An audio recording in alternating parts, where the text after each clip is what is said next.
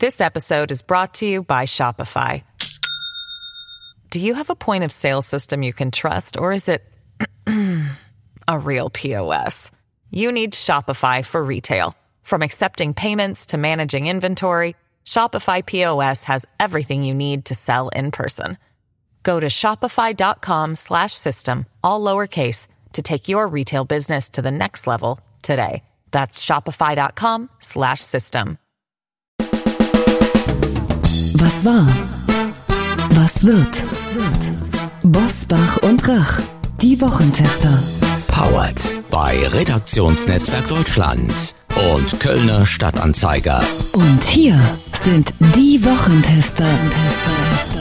Wolfgang Bosbach und Christian Rach. Herzlich willkommen, Christian Rach hier aus Hamburg. Ebenso ein herzliches Willkommen von Wolfgang Bosbach, heute aus Heina in Herxheim. Es wird mal wieder gestreikt in Deutschland, denn nach der GDL hat nun auch Verdi zum Streik aufgerufen, sodass nach der Bahn nun auch die Flughäfen und der Nahverkehr getroffen sind. Wie das zusammenpasst mit den verheerenden Wirtschaftszahlen, die uns diese Woche erreicht haben, das wollen wir heute diskutieren. In diesem Zusammenhang sprechen wir auch über einen Schlüsselmoment der Ehrlichkeit in einer politischen Talkshow, gesehen und geschehen bei Hart aber fair in der ARD als Carsten Schneider, Staatsminister im Bundeskanzleramt zur Finanzlage des Staates ungewohnt offen bekannte, wir haben kein Geld mehr. Was war, was wird heute mit diesen Themen und einer Frau, die zum ersten Mal ausführlich über ihre NS-Familiengeschichte spricht. Auf dem Prüfstand der Wochentester. Sorge um Sicherheit. Wie groß ist die Gefahr eines Weltkrieges? Nazi-Vorwurf. Verharmlosen wir in der öffentlichen Debatte die abscheulichen Verbrechen der NS-Zeit. Ungehorsame Veranstaltungen wird die letzte Generation erwachsen. Heute zu Gast bei den Wochentestern Bettina Göring, Großnichte von Nazi-Verbrecher Hermann Göring, über ihre NS-Familiengeschichte und den Rechtsextremismus von heute.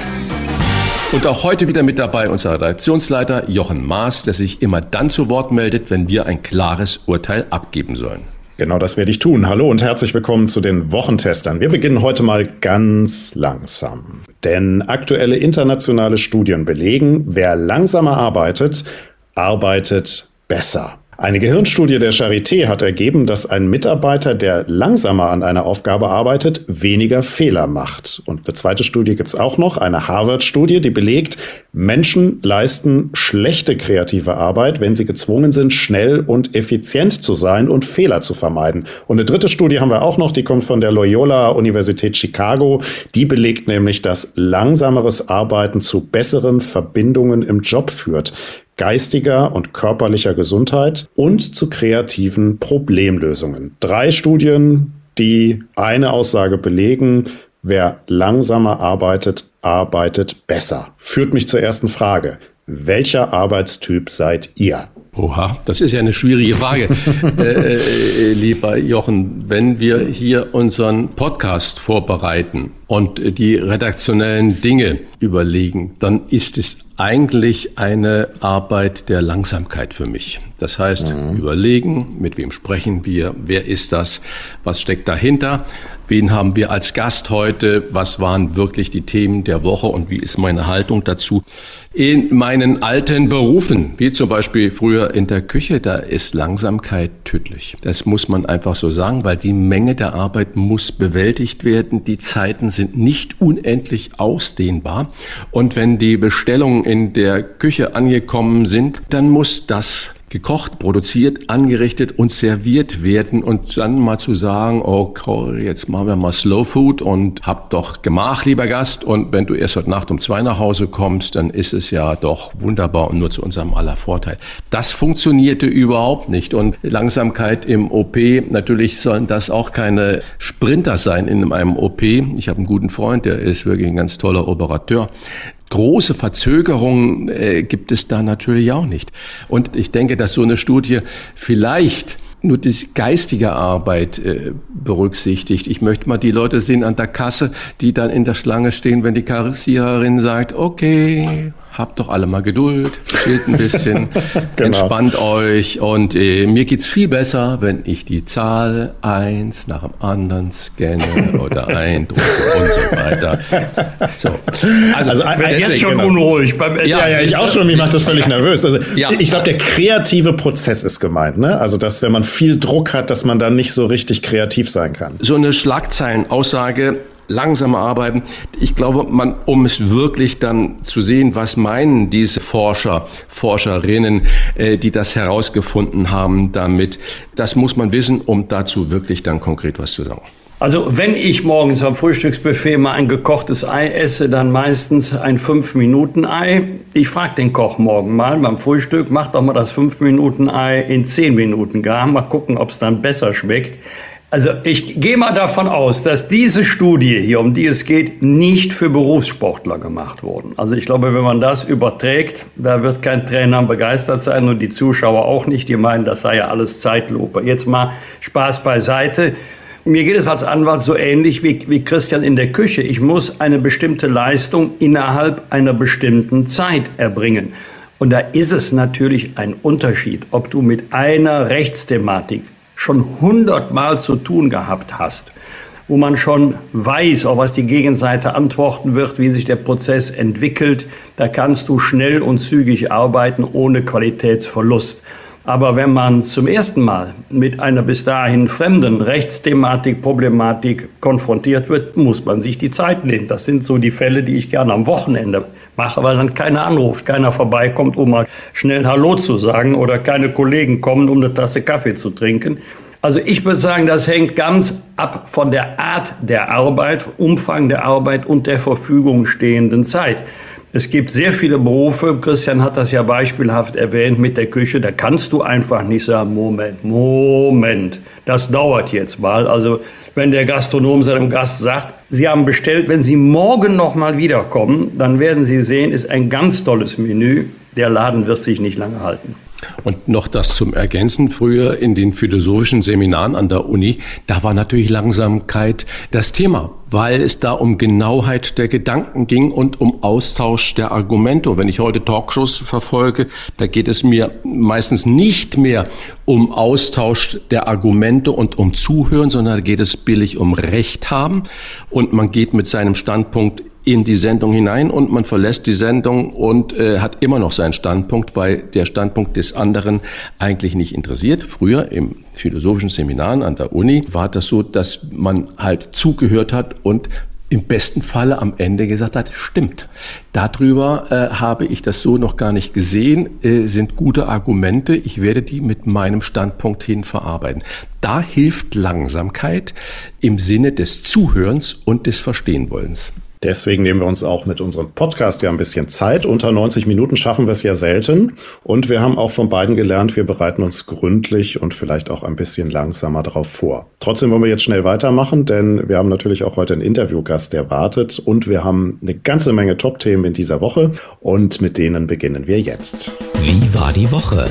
Wolfgang Bosbach und Christian Rach sind die Wochentester. Wochentester.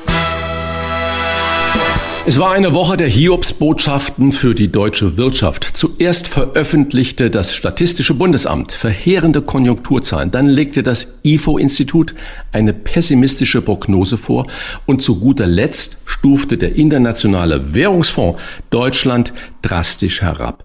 Wolfgang, das sind Zahlen und Prognosen. Es kam ja die Woche auch noch die Inflationsrate, die ja erstaunlicherweise gesunken ist auf 2,9 Prozent. Das ist der einzige Lichtblick, so dünkt es mich. Aber diese Prognosen, die lassen ja keine rosigen Gefühle entstehen. Wie groß ist deine Sorge um die wirtschaftliche Stabilität Deutschlands in einer Woche, in der wir uns in erster Linie als Streikland präsentieren? Ohne Dramatisierung, ich mache mir schon seit geraumer Zeit Sorge um die politische Stabilität, aber auch um die wirtschaftliche Stabilität unseres Landes. Da geht es ja nicht nur um Themen wie Entwicklung auf dem Arbeitsmarkt, da geht es auch um die Sicherung des Sozialstaates Bundesrepublik Deutschland. Denn wenn wir wirtschaftliche Leistungsfähigkeit einbüßen, dann werden wir den Sozialstaat nicht immer weiter ausbauen können.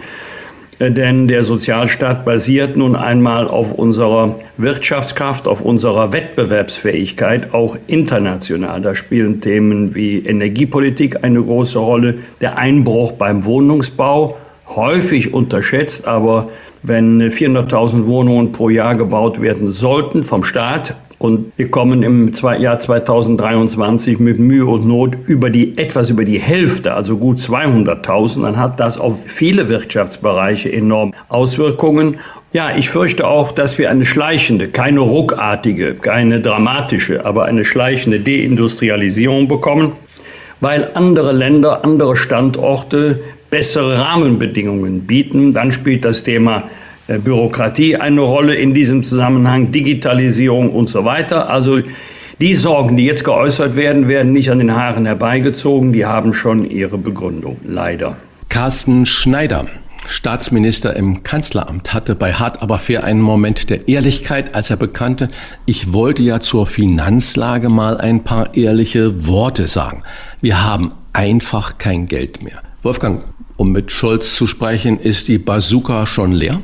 Ja, jedenfalls geht eins nicht mehr, was in den ersten zwei Jahren immer wieder von der Ampel als Erfolgsrezept auf den Tisch gelegt wurde. Wir haben große Probleme, wir machen höhere Schulden. Und mit diesen höheren Schulden, schrägstich mit mehr Geld, lösen wir diese Probleme.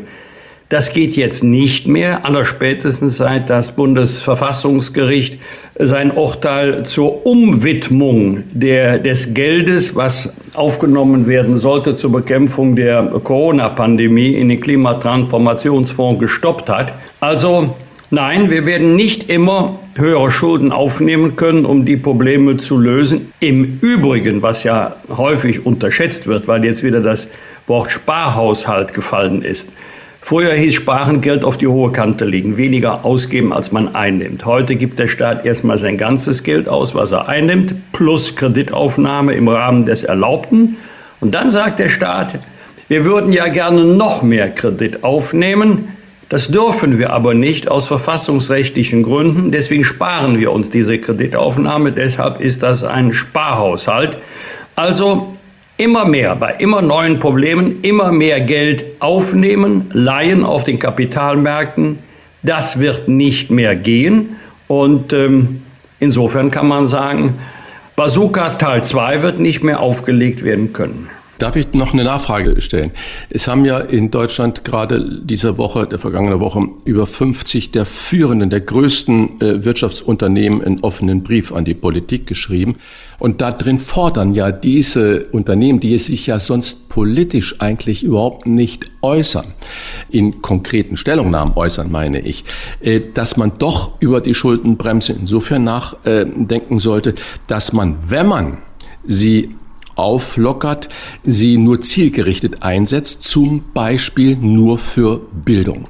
Wenn man äh, sieht, wo jetzt eingespart werden soll, kommt die Bildung in meinen Augen wieder absolut äh, zu kurz. Und wenn wir wissen, dass Bildung eigentlich die einzige Währung ist, die wir in Deutschland haben, dann könnte ich mir vorstellen, dass da ein äh, großer finanzieller Schub zur Modernisierung der Schüler, zur Verbesserung der Lehrerausbildung, zur Ausstattung der Universitäten und so weiter und so fort, dass das eine sinnvolle Investition in die Zukunft wäre. Also dazu nur wenige Hinweise. Punkt Nummer eins. Äh, Wolfgang Schäuble hat zum Ende seiner Amtszeit als Finanzminister für die Bundesschuld 4 Milliarden Zinsen zahlen müssen. Christian Lindner muss im nächsten Jahr 40 Milliarden Zinsen zahlen. Das heißt, wegen geänderten Politik der EZB, das heißt, wenn die höhere Schuldenaufnahme ermöglicht werden sollte, wird der Staat auch immer mehr Zinsen zahlen. Zweitens, wenn wir die Regeln ändern, weiß ich, Christian, ich weiß es, was in fünf Jahren kommt. Nee, die Regeln sind noch zu streng. Wir werden doch jetzt wieder an der Schuldenbremse drehen müssen. Der Staat muss eigentlich immer noch mehr Geld aufnehmen, weil er immer mehr Geld braucht. Übrigens immer mit guter Begründung. Nicht beim Thema Bildung. Aber beim Thema Infrastruktur, Straßen, Schiene, Wasserwege ist es ja interessant, dass in der Regel das zur Verfügung stehende Geld überhaupt nicht ganz ausgegeben werden kann, weil es an Planungsreife fehlt. So, jetzt kommen wir mal zum Thema Bildung. Du kannst das Geld nur einmal ausgeben, nur ein einziges Mal. Das ist ein riesiges Problem. Das kennen die Bürgerinnen und Bürger allerdings auch. Da müsste die Politik den Mut haben, Prioritäten zu setzen und zu sagen, so, in fünf oder zehn Jahren sind die besten öffentlichen Einrichtungen unsere Schulen, unsere Universitäten. Da setzen wir jetzt mal einen Schwerpunkt. Jetzt mal ganz abgesehen davon, Ausnahme Universitäten, Gemeinschaftsaufgabe, Bund, Länder. Bildung ist Sache der Länder, die eine ganz unterschiedliche Wirtschaftskraft haben. Deswegen gibt es ja auch den Länderfinanzausgleich. Und da kann man ja mal gucken, ob es in den Ländern, in denen der Schuldenstand hoch ist, die besonders viel Geld aufgenommen haben, ob es da wirklich besser ist, auch im Bereich Bildung, als in den Ländern, die eher eine solide Finanzpolitik betreiben. Wenn, wenn du sagst, Bildung, wir sind ein rohstoffarmes Land, wer nichts im Boden hat, muss was in der Birne haben. Bildung, Bildung, Bildung ist die beste Investition in die Zukunft. Hast du völlig recht. Aber ob man dafür die Kreditaufnahme ausweiten muss, darum geht es ja. Kredite dürfen ja ohnehin in Milliardenhöhe aufgenommen werden. Davon macht der Staat ja auch reichlich Gebrauch. Das sehe ich kritisch. Es gibt übrigens auch eine Parallele, das sind die strengen, am Anfang sehr strengen Regelungen für die Einführung des Euros. Überschrift war immer, dass wir keine Vergemeinschaftung von Schulden haben, sondern dass der Euro eine stabile Währung sein wird mit klaren Schuldenobergrenzen, die nicht überschritten werden dürfen. Das alles hat die EU, die EZB längst ad acta gelegt. Diese strengen Regeln in Urform gibt es überhaupt nicht mehr, ohne dass ich erkennen kann, dass dadurch die Prosperität in der Eurozone deutlich gestiegen wäre. Der Sicherheitsreport 2024 des Allenbach-Instituts dokumentiert, die Deutschen fühlen sich zunehmend bedroht besonders durch die anhaltend hohe Migration und extreme Gruppierungen sowie durch die Kriege in der Ukraine und im Nahen Osten. Christian, in den vergangenen Wochen haben Militärexperten Europa ungewöhnlich oft vor einem dritten Weltkrieg gewarnt.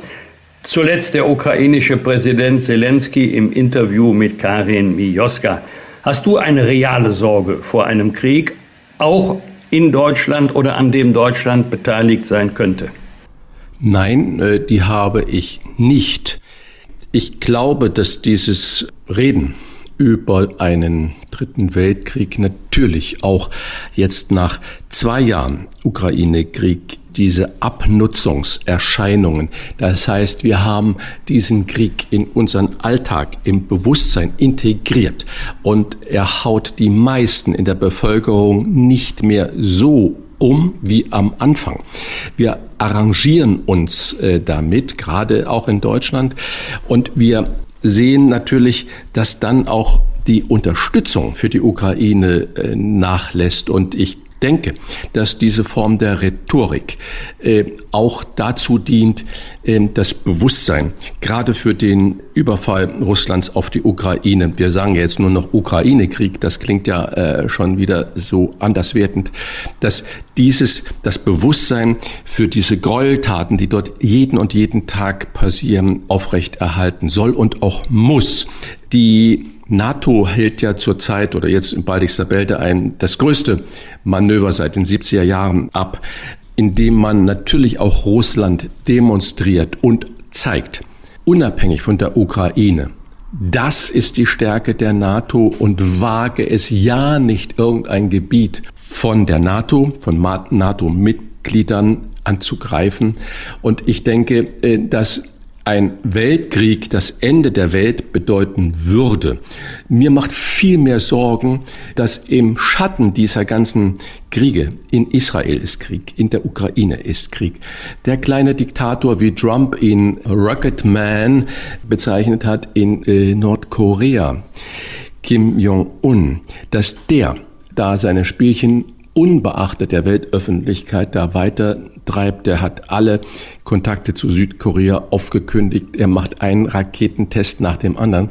Vor diesen Menschen muss man sich, glaube ich, mehr fürchten äh, vor den Mullahs im Iran, die unberechenbar sind und die einen Flächenbrand vermutlich provozieren wollen. Das sind die größeren Gefahren als der Weltkrieg über Putin. Macht mir aber auch Sorge, wenn du das jetzt alles so hintereinander aufzählst. Ne? Ja, aber ich glaube, dass gerade Nordkorea im Moment außer Rand und Band ist und dass wir da natürlich null Fokus darauf haben. Und ähm, dass das ja nicht zu unterschätzen ist, was da passiert. Und wir sehen ja auch, dass Putin sich mit äh, Kim Jong-un trifft und dass da auch Waffenlieferungen gegenseitig kommen und ähm, dass das natürlich äh, unter dem großen Radar läuft. Und wenn ich äh, die Houthi-Rebellen im Jemen sehe, die das natürlich gesteuert machen, und äh, dann sind das Dinge, wo ich vermute, dass man Flächenbrände äh, damit äh, lostreten möchte. Und das sehe ich als die größere Gefahr. Ich glaube nicht, dass Putin jetzt Estland, Litauen, Lettland angreifen wird, äh, wenn er die mit der Ukraine einen wie auch immer gearteten ähm, Waffenstillstand vielleicht, was Christoph Heusgen ja auch erzählt hat. Es wird irgendwann so kommen müssen, dass man äh, den Ukrainenkrieg zuerst einmal beruhigt, befriedet über einen Waffenstillstand, der einen Status, ich will nicht sagen quo, der aber einen noch zu definierenden Status einfach festschreibt. Hm, dann hoffen wir mal auf die Prognose von Herfried Münkler aus der vergangenen Folge unseres Podcastes, der ja gesagt hat, ähm, dass Putin erstmal die USA-Wahl abwarten wird und vorher sowieso gar keine Entscheidungen treffen wird, was die Ukraine anbelangt. Diese Tage gab es auch im Bundestag nicht nur die Auseinandersetzung Opposition, Regierung, Regierung, Opposition, sondern es gab auch Gedenktag an die Auschwitz-Befreiung. Und da hat der Sportreporter Marcel Reif eine wirklich tolle und ähm, berührende Rede gehalten mit dem zentralen Satz, sei ein Mensch. Markus Lanz hatte in dieser Woche den Shoah-Überlebenden äh, Leon Weintraub zu Gast in seiner Talkshow. Gemeinsam mit Bestsellerautor Harald Jäner war sich Lanz einig, dass der Begriff Nazi heute zu inflationär gebraucht wird, zum Beispiel im Umgang mit der AfD. Es bestehe die Gefahr, dass Nazi am Ende nicht mehr das beschreibe, was wirklich Nazis gewesen seien. Außerdem würden Leute nach rechts gedrängt, so die Position von Markus Lanz und Harald Jäner. Wolfgang, äh, gerade in dieser Zeit, wo jetzt der 30., 31. Januar hinter uns liegt, Tag der Befreiung von Auschwitz entwerten wir den Begriff Nazi, indem wir äh, ihn permanent in der AfD-Debatte äh, benutzen, oder trifft es da richtig den Nagel auf den Kopf? Bei mancher Führungsfigur in der AfD, nicht nur bei Herrn Höcke, dürfte man den Nagel auf den Kopf getroffen haben. Die kann man ruhig so bezeichnen, ist ja auch mittlerweile bei Höcke gerichtsfest entschieden. Aber das würde ich noch nicht mal für alle Mitglieder sagen, geschweige denn für die Wählerinnen und Wähler der AfD. Und alle Nazi-Vergleiche gehen irgendwie ins Leere. Man kann nichts mit den Nazi-Gräuel und dem Holocaust vergleichen und niemanden mit Hitler. Das geht immer wieder schief, wird immer wieder versucht, geht aber schief. Und durch die inflationäre Benutzung des Begriffes Nazi entkernt man ihn ja auch. Ich kann mich noch gut an eine skurrile Situation erinnern. Das war um das Ausscheiden aus dem Deutschen Bundestag herum, also im Herbst 2017. Berlin, Friedrichstraße, kommt mir ein junger Mann entgegen. Aus 50 Metern rief er schon, Nazi, Nazi, Nazi. Ich habe mich erstmal umgedreht und habe gedacht, na nu, marschieren wieder die braunen Horden. Nein, der meinte mich. Und dann baute er sich vor mir auf und äh, wiederholte immer wieder Nazi, Nazi. Aber gesagt, erstmal jetzt mal runterkommen. Worum geht's hier überhaupt? Ja, Sie sind ein Nazi. Äh, würden Sie bitte so freundlich mir mal sagen, warum? Ja, Sie haben doch gegen die Ehe für alle gestimmt. Ja, sage ich, da haben Sie recht, aber ich weiß jetzt nicht, was das mit der nationalsozialistischen Ideologie zu tun hat. Erst recht nichts mit der Nazizeit. Da bist du heute schon Nazi. Nicht für alle, aber wenigstens für einige. Das Hauptproblem besteht darin, dass ja überhaupt nicht mehr ausreichend differenziert wird zwischen konservativ, rechts, rechtsextrem und Nazi. Das geht alles fließend ineinander über. Ich glaube, wir hören auch ein bisschen den Sound der nächsten Bundestagswahl. Bist du nicht links, bist du rechts. Bist du rechts, bist du AfD, bist du Nazi. Wenn das das Niveau ist oder werden sollte, mit dem wir den nächsten Bundestagswahlkampf bestreiten, dann gute Nacht Deutschland. Eine erlösende Nachricht für alle Autofahrer in der Großstadt. Die letzte Generation will sich nicht mehr auf Straßen festkleben und stattdessen lieber, Zitat, ungehorsame Veranstaltungen an Orten der fossilen Zerstörung abhalten. Christian, sind die Klimakleber erwachsen geworden oder prognostizierst du, wie ich, dass ungehorsame Veranstaltungen am Ende doch wieder in Straßenblockaden enden können oder dass äh, bis dato friedliche Versammlungen gezielt gesprengt werden sollen. Also es sind ja mehrere Fragen, die du jetzt da gestellt hast. Erste sind die Klimakleber erwachsen geworden. Das weiß nicht. Ich glaube, die sind einfach frustriert, weil sie gemerkt haben, dass sie mit dieser Form der Blockaden äh, nicht die Bevölkerung wachrütteln, äh, begeistern, für sich einnehmen, sondern dass ihnen da unglaublich viel Gegenwind entgegengeblasen hat. Also insofern glaube ich, ist es einfach eine logische Konsequenz, ob das erwachsen ist oder nicht. Das sind auch alles erwachsene Leute. Was mich aber wirklich erstaunt, wir erleben heute ähm, immer noch an, in einigen Städten, auch am Donnerstag noch passiert, am Mittwoch passiert, die Bauern blockieren mit ihren Treckern die Autobahnzufahrten, die Zufahrten zu Innenstädten und so weiter und so fort. Da höre ich nirgends einen Aufschrei. Es gab eine Räumungsaktion, weil eine nicht angemeldete Traktorenprotest was lahmgelegt hat. Also in dem Moment, wo die Bauern anmelden, ist das legal.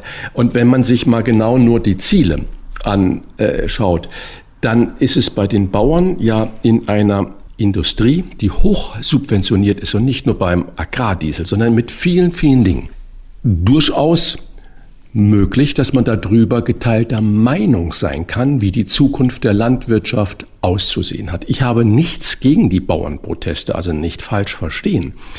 Aber irgendwie kommen die Bauernproteste in der Bevölkerung besser an.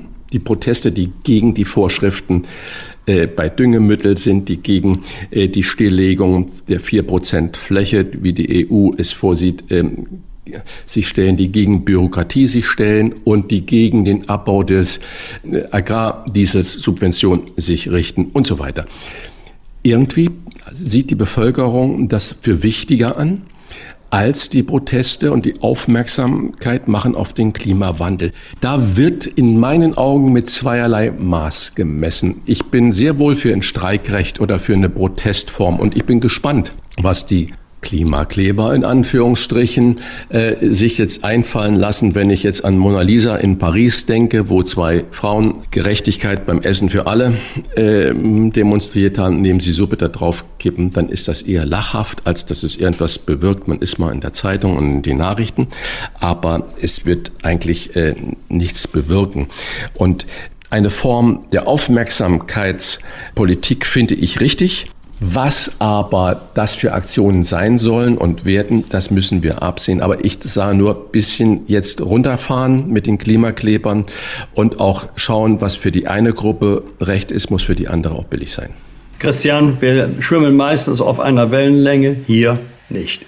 Bei den Bauern geht es doch nicht um Privilegien. Die Regelungen, um die es geht, gibt es seit 1967 und sie sind nicht ungerechtfertigte Bereicherung, sondern sie sind Ausfluss der Tatsache, dass sowohl die Kfz-Steuer als auch die Mineralölsteuer zweckgebunden sind. Bau, Ausbau, Reparatur von öffentlichen Straßen. Mähdrescher, Traktoren, andere landwirtschaftliche Geräte fahren aber zu 90 Prozent auf Wiesen, Feldern und Äckern und nicht auf öffentlichen Straßen.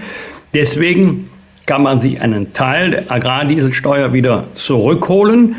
Also Verursachen die Landwirte wirklich die Kosten, für die die Steuern erhoben werden? Nein, das machen PKWs und LKWs, landwirtschaftliche Geräte nicht. Und, jetzt kommt ein ganz entscheidender Punkt, wir wollten damals und wir wollen auch heute die Wettbewerbsfähigkeit unserer Landwirtschaft erhalten. Wir leben in der Europäischen Union. Wir haben einen Binnenmarkt. Wenn wir nicht wollen, dass Lebensmittel quer durch Europa transportiert werden in LKWs, wenn wir regionale Erzeugnisse haben wollen oder wenn wir erst recht nicht wollen, dass Lebensmittel, Obst und Gemüse herangeflogen wird aus fernen Regionen, dann müssen unsere Landwirte vergleichbare wirtschaftliche Bedingungen haben wie die europäische Konkurrenz. Wir sind das mit Abstand bevölkerungsreichste Land Europas aber noch lange nicht die stärkste äh, Landwirtschaftsmacht. Ganz weit vorne ist Frankreich. Spanien hat halb so viele Einwohner wie Deutschland, aber eine höhere Agrarproduktion. Das heißt, die Landwirte kämpfen hier nicht für Work-Life-Balance oder 35-Stunden-Woche, sondern sie kämpfen um ihre wirtschaftliche Existenz. Beim Thema Demonstrationen hast du natürlich 100% recht, gleiches Recht für alle und da unterscheidet die Rechtsprechung klugerweise auch die Rechtslage zwischen angemeldeten Demos und nicht angemeldeten Demos. Und die letzte Generation hat ja ihre Demonstrationen nie angemeldet, weil sie sonst ihren Zweck verfehlt hätten. Insofern, jawohl, da muss auch geräumt werden, wenn Traktoren da stehen, wenn eine Demo nicht angemeldet wurde. Da gilt in der Tat gleiches Recht für alle. Wolfgang, aber ich glaube, wir haben da gar keinen so großen Dissens. Ich habe nicht die Sinnhaftigkeit der Proteste der Landwirtschaft in Frage gestellt. Da gibt es vieles, was mit Sicherheit überreguliert ist. Und es geht ja heute nicht mehr um diese schrittweise Streichung des Agrardiesels. Da wird man äh, mit der Regierung, mit der Ampelregierung einen Kompromiss finden. Da bin ich mir sicher. Es ging ja um den Vergleich.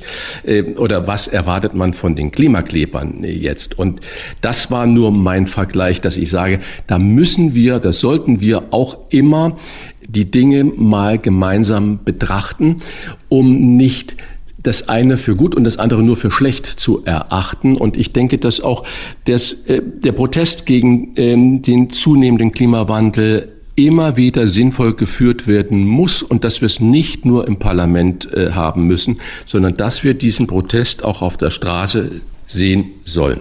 Vielen Dank für die Debatten der Woche. Eine Debatte, Christian hat es gerade schon angesprochen, wollen wir nun vertiefen. Sie war in dieser Woche auch Thema im Bundestag. Sportreporter Marcel Reif hatte dort einen bewegenden Auftritt, als er zum Holocaust-Gedenken sprach. Seine Großeltern wurden von den Nazis ermordet. Er bewegte sichtbar die Außenministerin, den Bundespräsidenten und viele andere Gäste, als er über das Vermächtnis seines Vaters sprach, der im letzten Moment vor dem Tod gerettet wurde. Hören wir mal rein in seine Rede. Und ich erinnere mich täglich mehr daran, wie oft er mir diesen Satz geschenkt hat. Mal als Mahnung, mal als Warnung, als Ratschlag oder auch als Tadel. Drei Worte nur. In dem warmen Jiddisch, das ich so vermisse. Sei ein Mensch. Sei ein Mensch. Dein Schweigen, deine Lebensfreude trotz allem deine ungebrochene Fähigkeit, uns so viel Liebe und Fürsorge zu geben. Und dieser Satz, sei ein Mensch. Dafür danke, Papa. Und ich bin stolz, dass ich meinen Söhnen und Enkeln, die da oben sitzen, dieses Vermächtnis ihres Groß- und Urgroßvaters habe offensichtlich weitergeben können.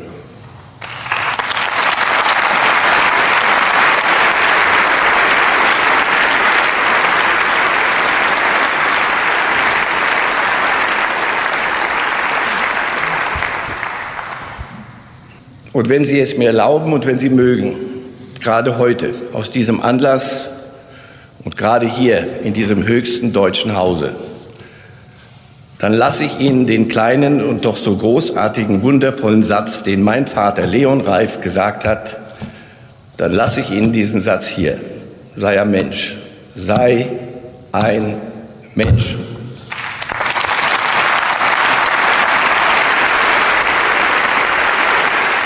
Sei ein Mensch. Marcel Reif diese Woche im Bundestag zum Holocaust-Gedenken. Wir sprechen nun mit einer Frau, die beim Thema Nazi-Gefahr auch ihre ganz eigenen Gedanken und Sorgen hat. Die Großnichte von Nazi-Verbrecher Hermann Göring, jetzt im Gespräch mit den Wochentestern.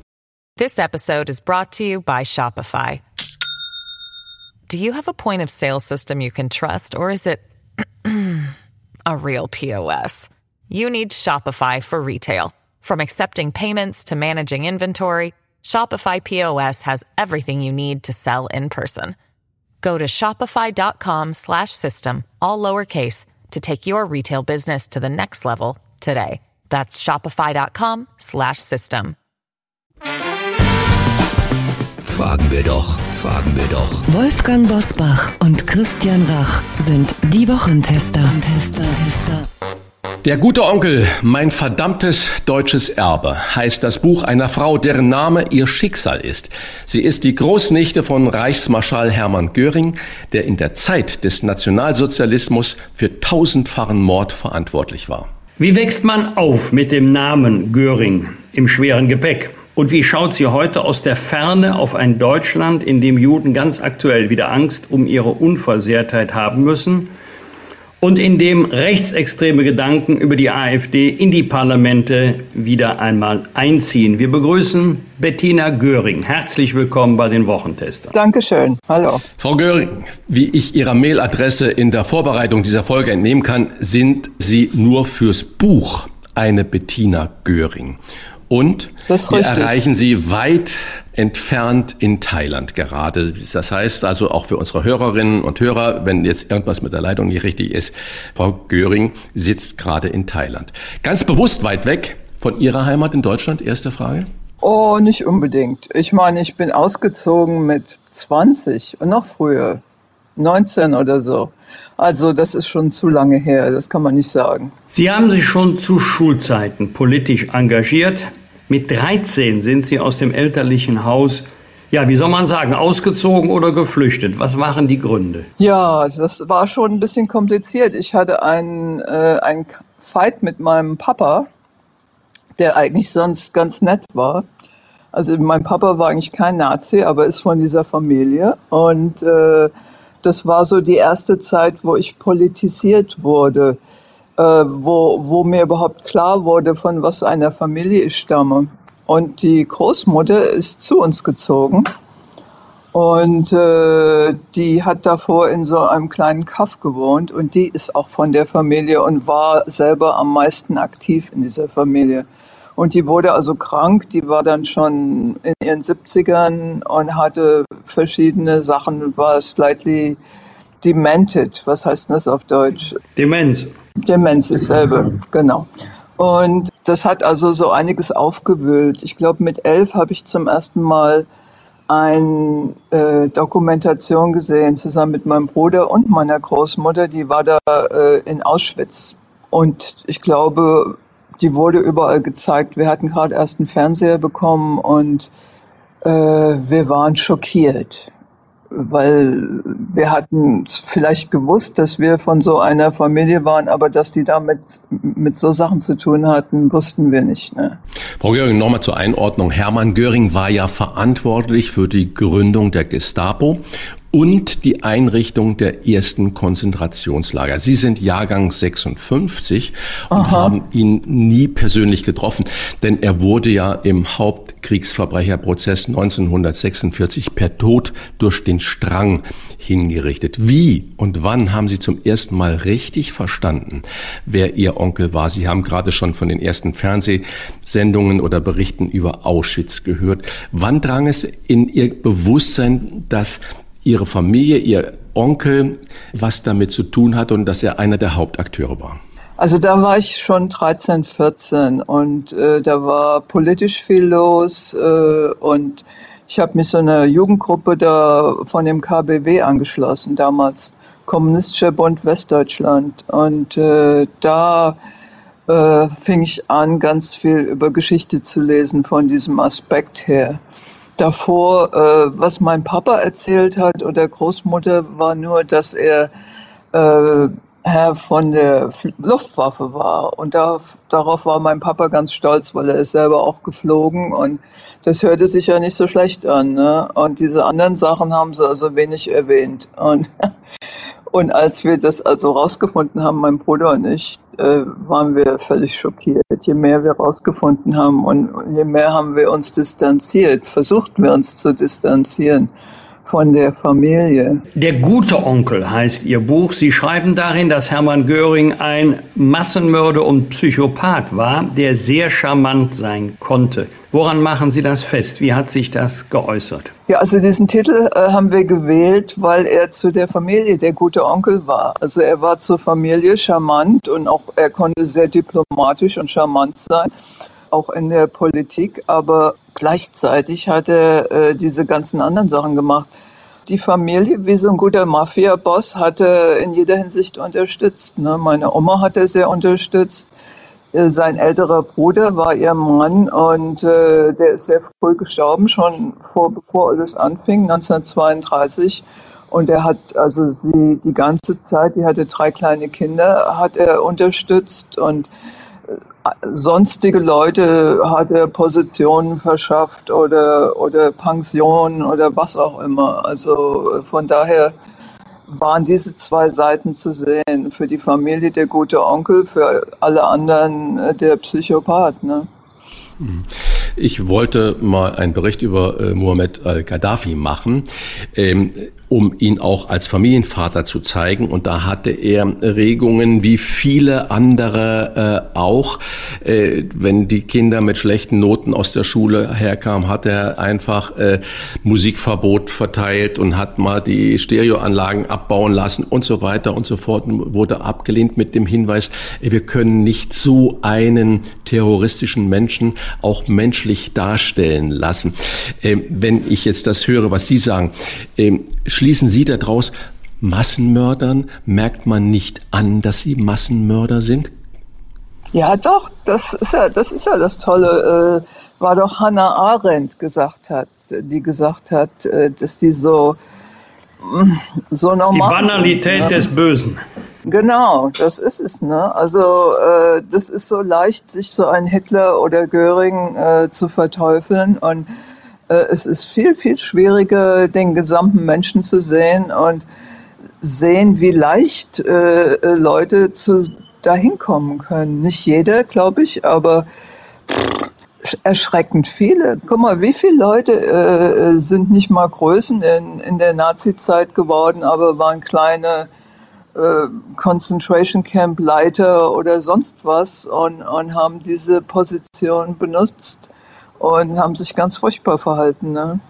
Wie leicht es geht. Das ist erschreckend. Sie haben auch gerade selbst erwähnt und bestätigt, mit 13 Jahren rebelliert das Elternhaus verlassen und Sie haben sich Ende der 60er Jahre der Welt der Hippies angeschlossen, haben im Ashram und in der linken Kommune gelebt. Waren da auch falsche Führer darunter? Und wenn ja, wie hat sich das geäußert? Naja, da schreiben wir so einiges im Buch drüber. Ähm es war viel später, da war ich schon mal 24, glaube ich, als ich nach Pune gegangen bin äh, und Sanyas genommen habe von Osho, der ja sehr bekannt ist in Deutschland. Ne? Bhagwan Sri Rajneesh hieß der noch damals.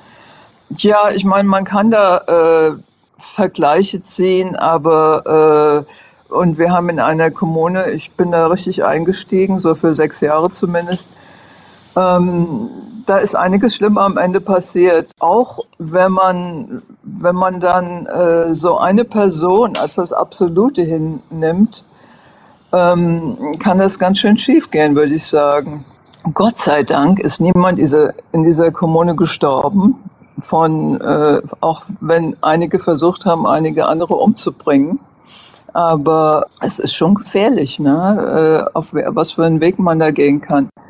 Mhm Gleichzeitig muss ich aber sagen, äh, das war äh, auch eine ganz tolle Zeit in der Kommune, wo ich sehr viel gelebt habe. Und die meisten Leute, die da waren, muss man mal dazu sagen, waren Deutsche, Juden und Japaner und dann alles andere, die, die alles Kinder waren von den Leuten, die, äh, die so viel Trauma erlebt haben im Zweiten Weltkrieg.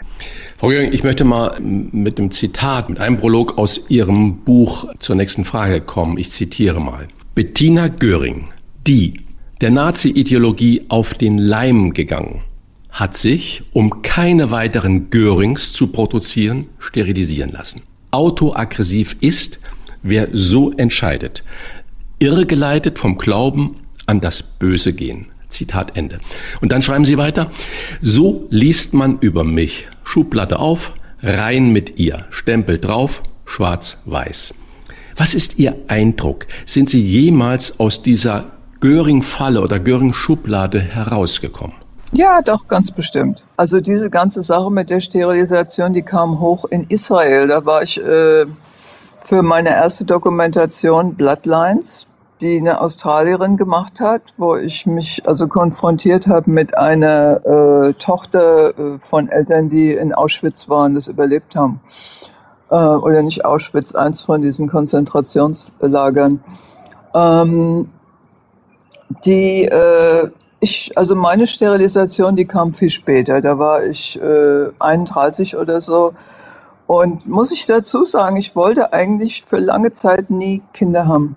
Und das hat, die Frage hat sich auch nicht gestellt, weil ich in keiner längeren äh, Beziehung war, bis ich 30, 31 war. Und davor war ich also für sechs Jahre oder so mit der Kommune verheiratet, würde ich sagen. Also das war mehr mein Ding. Und äh, als ich das hab machen lassen, ging es überhaupt nicht um Nazis oder die, äh, die Familie wegzutun. Es war nur das Gefühl, ich will kein Kind haben und dann mache ich das jetzt. Ne? Das ist mir zu schwierig, sonst da immer mit zu dealen.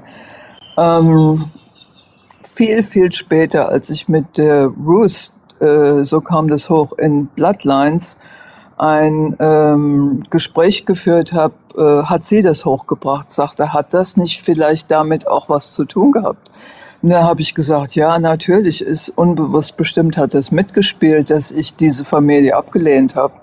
Muss ich aber dazu sagen, dass in meiner Generation viele das gemacht haben, auch die keine Nazi-Väter, äh, Großväter gehabt haben. In der Familie von meiner Mutter, die Anti-Nazis waren, äh, hat auch keiner Kinder gekriegt. Also von den ganzen Enkelkindern sind fast überhaupt keine, die selber Kinder haben. Ne? Also das würde ich mal im Rahmen stehen lassen. Sie wollten keine Kinder in die Welt setzen, nicht heiraten, keine Karriere ja. machen, nichts besitzen. Sie wollten nicht sein, was Sie für typisch Göring hielten. Wie leben Sie ja, heute da war in ich Thailand? Zwölf. Da war ich zwölf, als ich das gesagt habe. Ist ja gut, dass man seine Meinung ändern kann, oder? Ja, ich weiß jetzt nicht, in welcher Hinsicht. Doch was besitzen, doch Karriere machen. Natürlich, alles. Also ich ja. habe äh, geheiratet. Und als wir geheiratet haben, habe ich genau gesagt, also wenn ich mit zwölf so eine Entscheidung äh, falle, kann ich, äh, kann ich ja mit 30 mich ändern, oder? Also da haben wir drüber gelacht. Äh, besitzt haben wir auch. Äh, wir haben ein Haus gebaut in Santa Fe äh, und das auch lange besessen, also für über 20 Jahre. Und ähm, was auch immer, Karriere habe ich auch gemacht als äh, Doctor of Oriental Medicine. Und ja, das ist ja eigentlich das, das, naja, das war so jugendlich, das war die Zeit, wir sind gegen alles, ne? Das ist ja etwas unreflektiert, würde ich sagen. Frau Göring, das ist ja schön, dass Sie das so sehen. Das heißt, Sichtweisen und Anschauungen ändern sich ja permanent und das macht uns ja auch aus als reflektierende Wesen. Und wenn wir jetzt uns die Lage in der Welt einmal genauer anschauen, dann sprechen wir über ein mögliches Comeback des Populisten Leider. Donald Trump ja, und erleben europaweit ein Erstarken der Populisten von ganz links bis ganz nach rechts. Wie sehr macht Ihnen, das ist ja auch eine Art Neuentstehung und Neuentdecken, wie sehr macht Ihnen dieser Erfolg der AfD in Deutschland und der Populisten, Rechtspopulisten auch in vielen Ländern Europas Angst? Ja, natürlich. Ich finde das furchtbar. Also es sind so viele Ähnlichkeiten von der Weimarer Republik, obwohl es den Leuten im Moment nicht so dreckig geht wie damals. Ich meine, damals konnte man sich das ein bisschen mehr erklären, ne, nach dem Ersten Weltkrieg. Aber trotzdem, es ist sehr erschreckend. Ich habe ehrlich gesagt mehr Angst, dass Trump wieder rankommt, als dass die AfD überhand nimmt, obwohl die sehr, sehr gewachsen ist und auch das macht einem Angst. Aber diese ganzen Demonstrationen der letzten Tage, Wochen finde ich ganz toll. Das freut mich enorm und ich denke, dass das Buch gerade rauskommt ist gut, good timing, mal daran zu erinnern, er ist wieder da, ne, so ungefähr, dass wir das alles schon mal gehabt haben. Und wenn wir uns da nicht wirklich mit auseinander oder zusammensetzen, machen wir das alles nochmal. Ich war in diesem anderen Dokumentation, Hitler's Children, das hieß anders auf Deutsch, und da ist Niklas Frank drin. Und ein, ein Statement, das er also gesagt hat, war, äh, ja, also ich kann mir gut vorstellen, dass das alles wieder passiert. Muss nur und und er lebt ja in Deutschland und er fährt mit seinen Büchern und liest vor in all diesen Schulen, vor allem in Ostdeutschland und, und sieht es wahrscheinlich mehr tagtäglich. Und finde ich, macht er eine tolle Sache, ne? dass er sich so einsetzt. Der wird jetzt auch ein bisschen älter. Ich glaube, der ist in seinen 80ern. Ähm, aber damals, als er das gesagt hat, vor zehn Jahren, dachte ich, ah, In Deutschland habe ich nicht so viel Angst, aber er hat ja recht. Ne? Äh, es ist ja in den letzten 10, 15 Jahren unglaublich angestiegen. Ne? Und was passiert in der Welt? Wir sind unsicherer. Alles ändert sich jetzt sehr schnell. Die Klimakrisen, die Wirtschaft, die Leute sind unsicherer und äh, mehr Leute werden Immigranten werden und werden einwandern wollen und es wird nicht aufhören, auch wenn Leute die Grenzen dicht machen und wir müssen äh, neue äh, Wege finden, damit umzugehen. Ne? Und AfD ist nicht der Weg, ne? ist doch ganz klar. Die AfD lebt ja nicht schlecht davon, jedenfalls nach den ja. Umfragen, dass sie sich gegen das Establishment, gegen die Altparteien auflehnt. Auf der einen Seite die Altparteien, ein System, was weg muss. Auf der anderen Seite wir als Repräsentanten des Volkes. Sehen Sie da Parallelen zur Nazizeit? Ja, natürlich. Alles dasselbe. Also ich will jetzt gar nicht größer drüber, äh, darauf eingehen, aber ich sehe denselben, dasselbe Playbook. Alles wieder äh, hervorgeholt. Und äh, diese Endlösung, ich meine, diese Typen, die alle rausschmeißen wollen, äh, genauso fing das an bei den Nazis. Das war ein Step, ne? Und dann geht es weiter. Also im Moment sind es vielleicht die Afrikaner, die sie rausschmeißen wollen, die Muslime, die Juden kommen bestimmt auch noch dazu oder alle Farbigen, egal, ne? Oder vielleicht als nächstes die, die, äh, die Schwulen und Lesbischen und, und, und. Alles selber. Ja. Ja, Sie haben gerade schon Niklas Frank äh, erwähnt. Er ist ja der Sohn von einem äh, nationalsozialistischen äh, Politiker, der hieß, glaube ich, Hans Frank. Und ich weiß nur, dass der Hans Frank irgendwie der, äh, der Generalbevollmächtigte, sage ich mal, für die von Deutschland besetzten polnischen Gebiete war. Und Polen Frank, war der, genau. Ja, genau. Und Niklas Frank zieht ja durch die Lande und äh, erzählt darüber und diese Geschichte. Und äh, brauchen wir mehr diese aufrüttelnden Momente des Erzählens, äh, so dass äh, diese Hunderttausende, die heute ja alle auf die Straße gehen und gegen Rechtsextremismus protestieren, dann auch zur Wahl gehen, weil auf die Straße genau. gehen ist das eine und äh, dann zur Wahl gehen und nicht nur 50 50 oder 57 Prozent, sondern 80 Prozent, 85 Prozent sollten zur Wahl gehen und dann äh, ihre Kreuzchen bei wem auch immer von den Parteien machen, nur nicht bei der AfD. Das heißt also, kurze Frage nochmal, diese Demonstrationen, die derzeit in Deutschland stattfinden, wie beobachten Sie das aus der Ferne? Ich finde es ganz toll. Also ich bin happy, das zu sehen, ne, dass so viele Leute aufstehen. Es, es scheint ja äh, was Schlimmes passieren zu müssen, bevor die Leute aufwachen. Und dieser Parteitag, den die da hatten, wo das rausgekommen ist, dass die, äh, wie heißt es denn, dass die da alle äh, ausbürgern wollen? Das ist doch so ein bestimmter Name. Remigration.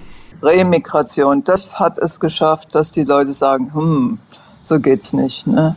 Ich glaube, da wird mehr von der Sorte passieren. Und ich glaube, diese Leute werden auch wählen und ganz viele junge Leute werden wählen. Genauso äh, habe ich äh, die Hoffnung in, in Amerika, dass, dass äh, viele junge Leute auch wählen. Und äh, ich habe gerade so einen Artikel gelesen auf Taylor Swift, die Hardline MAGA Republicans, also hinter Donald Trump, haben totale Angst vor dieser Frau, weil die hat eine riesen Influence auf die jungen Leute, ne? Und hält die also auch darauf äh, an, dass die äh, sich einschreiben lassen und wählen.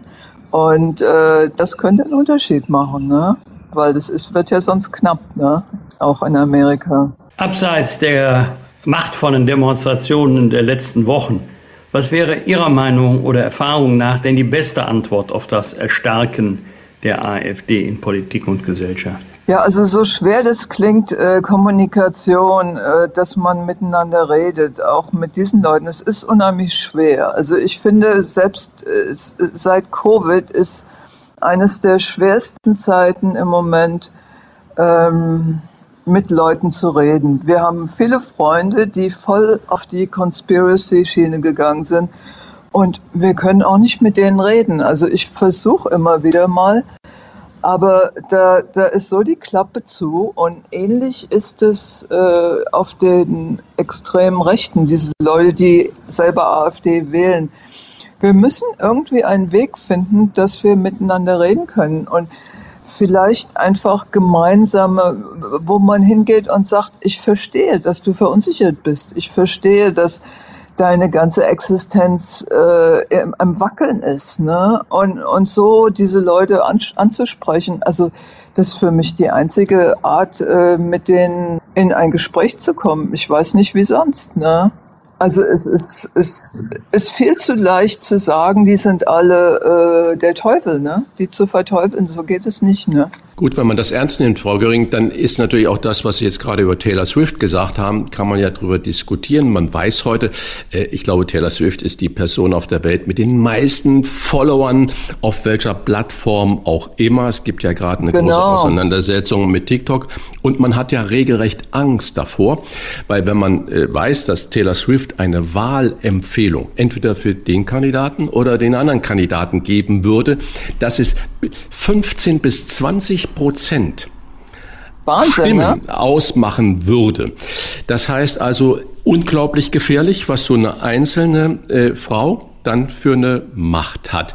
Wenn ich jetzt zurückkomme, ja, zurückkomme nach Deutschland und wir sehen, wie heute das Wort Nazi eine unglaubliche Macht hat, indem man Andersdenkende sofort als Nazi ja. tituliert. Äh, Markus Lanz hat diese Frage in der Woche einer seiner Sendungen aufgeworfen, ob die vorschnelle Verwendung des Wortes Nazi in der öffentlichen Debatte zum Beispiel, dass jeder AfDler sofort ein Nazi ist, in Wahrheit eine Verharmlosung der grausigen Verbrechen der Nazizeit führen würde. Wie sehen Sie das? Ist das so, dass man sofort, ja, die Leute ja, damit... Ja, finde ich richtig, weil ich habe das auch schon erlebt mit... Äh, den Conspiracy-Leuten da mit Covid, dass die, äh, die Leute, die für Masken waren, sofort als Nazis titulieren.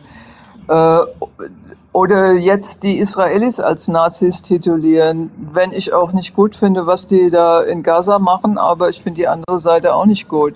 Das ist einfach viel zu vereinfacht. Ne? Man muss wirklich sich das genau angucken, was läuft und und äh, jemanden sofort zu verteufeln als Nazi äh, ist völliger Quatsch. Ja, das das macht man sich zu einfach und äh, wie, wie auch äh, ich davor gesagt habe, die AfD, da ist ein Grund, ne, dass die da hintigern. Das ist ein Grund, weil die sich so verunsichert fühlen.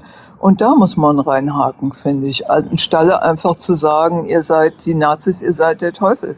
Da kommt man ja nirgendwo hin, ne? Um das noch ein bisschen ähm, einzusortieren. Taylor Swift hat 280 Follower, genauer gesagt 280 Millionen. Natürlich weltweit, Wahnsinn. nicht nur in den, in, den, in den USA, aber das macht deutlich, dass Frau Göring mit ihrer Einschätzung durchaus recht hat.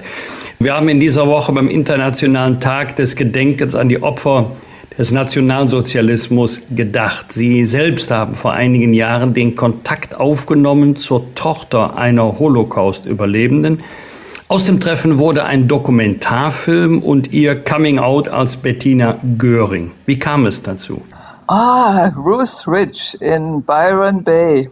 Ähm, die war eine Freundin von der Freundin. Das ist die ganze, muss ich mal dazu sagen, das waren alles Sannyasins. Alles Leute aus der Sanyas-Szene. Sie meinen Byron, ja, Bay in Australien, damit die unsere Hörer das auch wissen. Ehemaliges Hippie-Dorf und heute immer noch bei allen Work and ja. Traveler. Das Sehnsuchtsziel in Australien. Ah ja, genau. Also ich hatte eine Freundin, mit der habe ich mal in Laguna Beach zusammen gewohnt, auch aus dieser Sanyas-Zeit. Die war äh, Geschichtslehrerin in Australien und die war gute Freundin von Ruth. Und ich habe ähm, ihr irgendwann mal gesagt, vor Ewigkeiten, es ist dieser Plan, dieses Buch zu schreiben, das ist schon sehr lange in meinem Kopf. Das war 2003 oder 2004, habe ich gesagt, irgendwann mache ich das und ich werde mich mit diesem ganzen, äh, mit meiner Geschichte auseinandersetzen. Und dann sagt die, wenn du mal so weit bist, das wäre doch toll, wenn du meine äh, Freundin Ruth kennenlernst. Und die ist die Tochter von Holocaust-Survivors und die ist geboren in Garmisch oder was, 1946. Da waren die in so einem Lager. Und dann äh, habe ich angefangen mit Ruth äh, erstmal E-Mail zu machen und dann bin ich nach Australien gefahren und wir haben angefangen zu filmen. Das ging dann über drei Wochen war unheimlich anstrengend, Und äh, da habe ich mich zum ersten Mal mit den schlimmsten Sachen von Hermann Göring konfrontiert gesehen. Also ich wusste einiges, aber ich wusste ehrlich gesagt bis dahin nicht, dass er diese Endlösung da unterschrieben hat, zum Beispiel. Oder was Gestapo wusste ich, aber noch so einiges kam dazu. Und dann habe ich mir nochmal aus, äh, aus der Library so eine Biografie geholt. In Santa Fe habe ich da noch äh, das gemacht in Amerika und äh, war schockierend. Und äh, wenn man diese Bloodlines, die, die Dokumentation sieht, äh, ist, äh, ist das sehr konfrontativ. Hä? Aber äh, muss dazu sagen, für mich war das auch sehr heilsam. Ich glaube für Sie auch, äh, das so zu machen.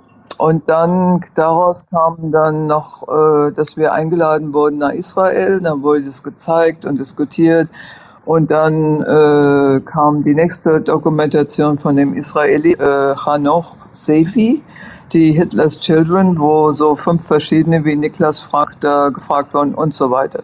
Anyways. Sie haben jetzt gerade so einen Erweckungsmoment beschrieben, so äh, auch so ein Stolpermoment, wo Sie sagen, das wusste ich gar nicht, was da alles noch da hinten dran sei.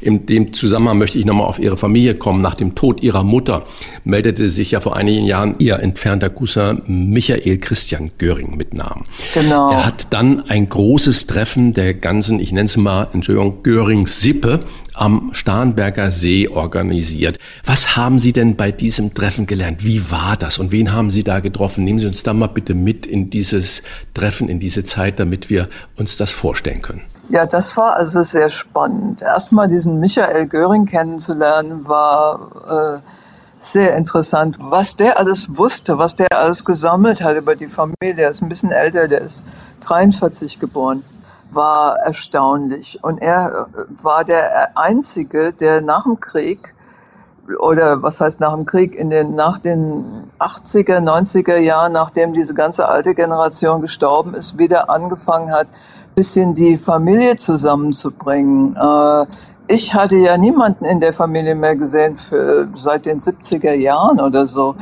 Der hat also äh, organisiert dieses Treffen und das ist nicht nur die Sippe, sondern drei verschiedene, die hießen auch Lippe, Stein und Lübs, glaube ich, die also über Jahrhunderte miteinander verschwägert, verheiratet waren und so weiter. Und von all diesen Leuten gab es auch Descendants, äh, Nachfolger. Und äh, da waren ungefähr wie viel? Ah, die 70 Leute oder so. Und ähm, niemand, doch eine Person war da von der alten Generation, glaube ich. Alle anderen waren so unser Alter oder vielleicht ein paar Jahre älter. Also keine Nazis, nicht, dass wir wüssten jedenfalls.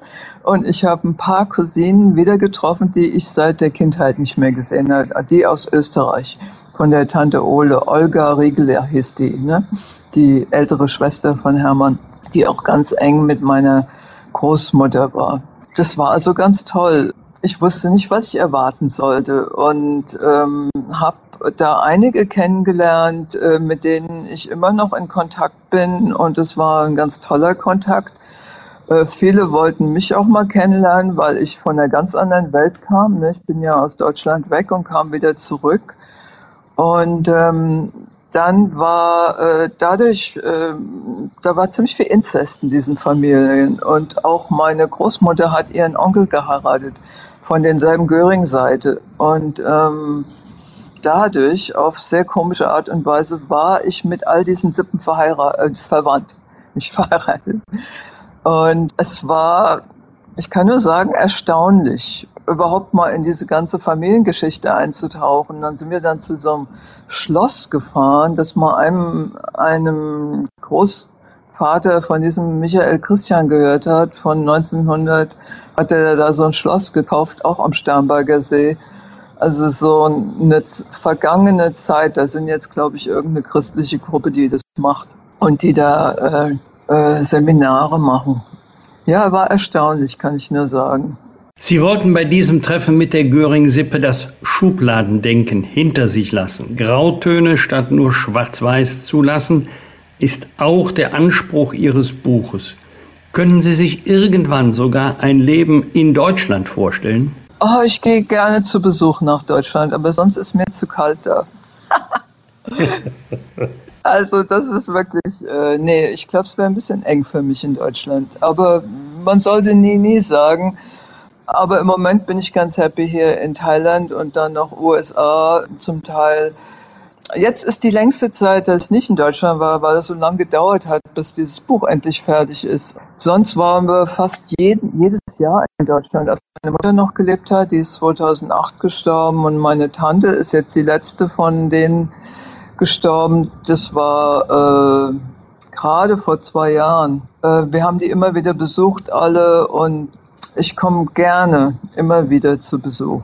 Und wir haben viele Freunde und auch noch Familie. Ich habe noch ein paar Cousins um Wiesbaden rum und mein Mann ist auch aus Berlin. Er hat seine Geschwister und Nichten und Neffen und so weiter. Also das ist alles noch da und das ist auch schön so. Aber Leben, nee. Wir bedanken uns für ein sehr offenes Gespräch und für die Haltung die da zum Ausdruck kam. Der gute Onkel, mein verdammtes deutsches Erbe heißt das Buch von Bettina Göring, der Nazi, der Guru und ich. Eine deutsche Geschichte, die wir nicht nur, aber gerade in diesen Zeiten zur Lektüre empfehlen. Ja, ich wollte noch dazu sagen, dass wir von Anfang März bis Ende April in Deutschland sind und haben sehr viele Interviews, TV-Interviews und Talkshow und Radio.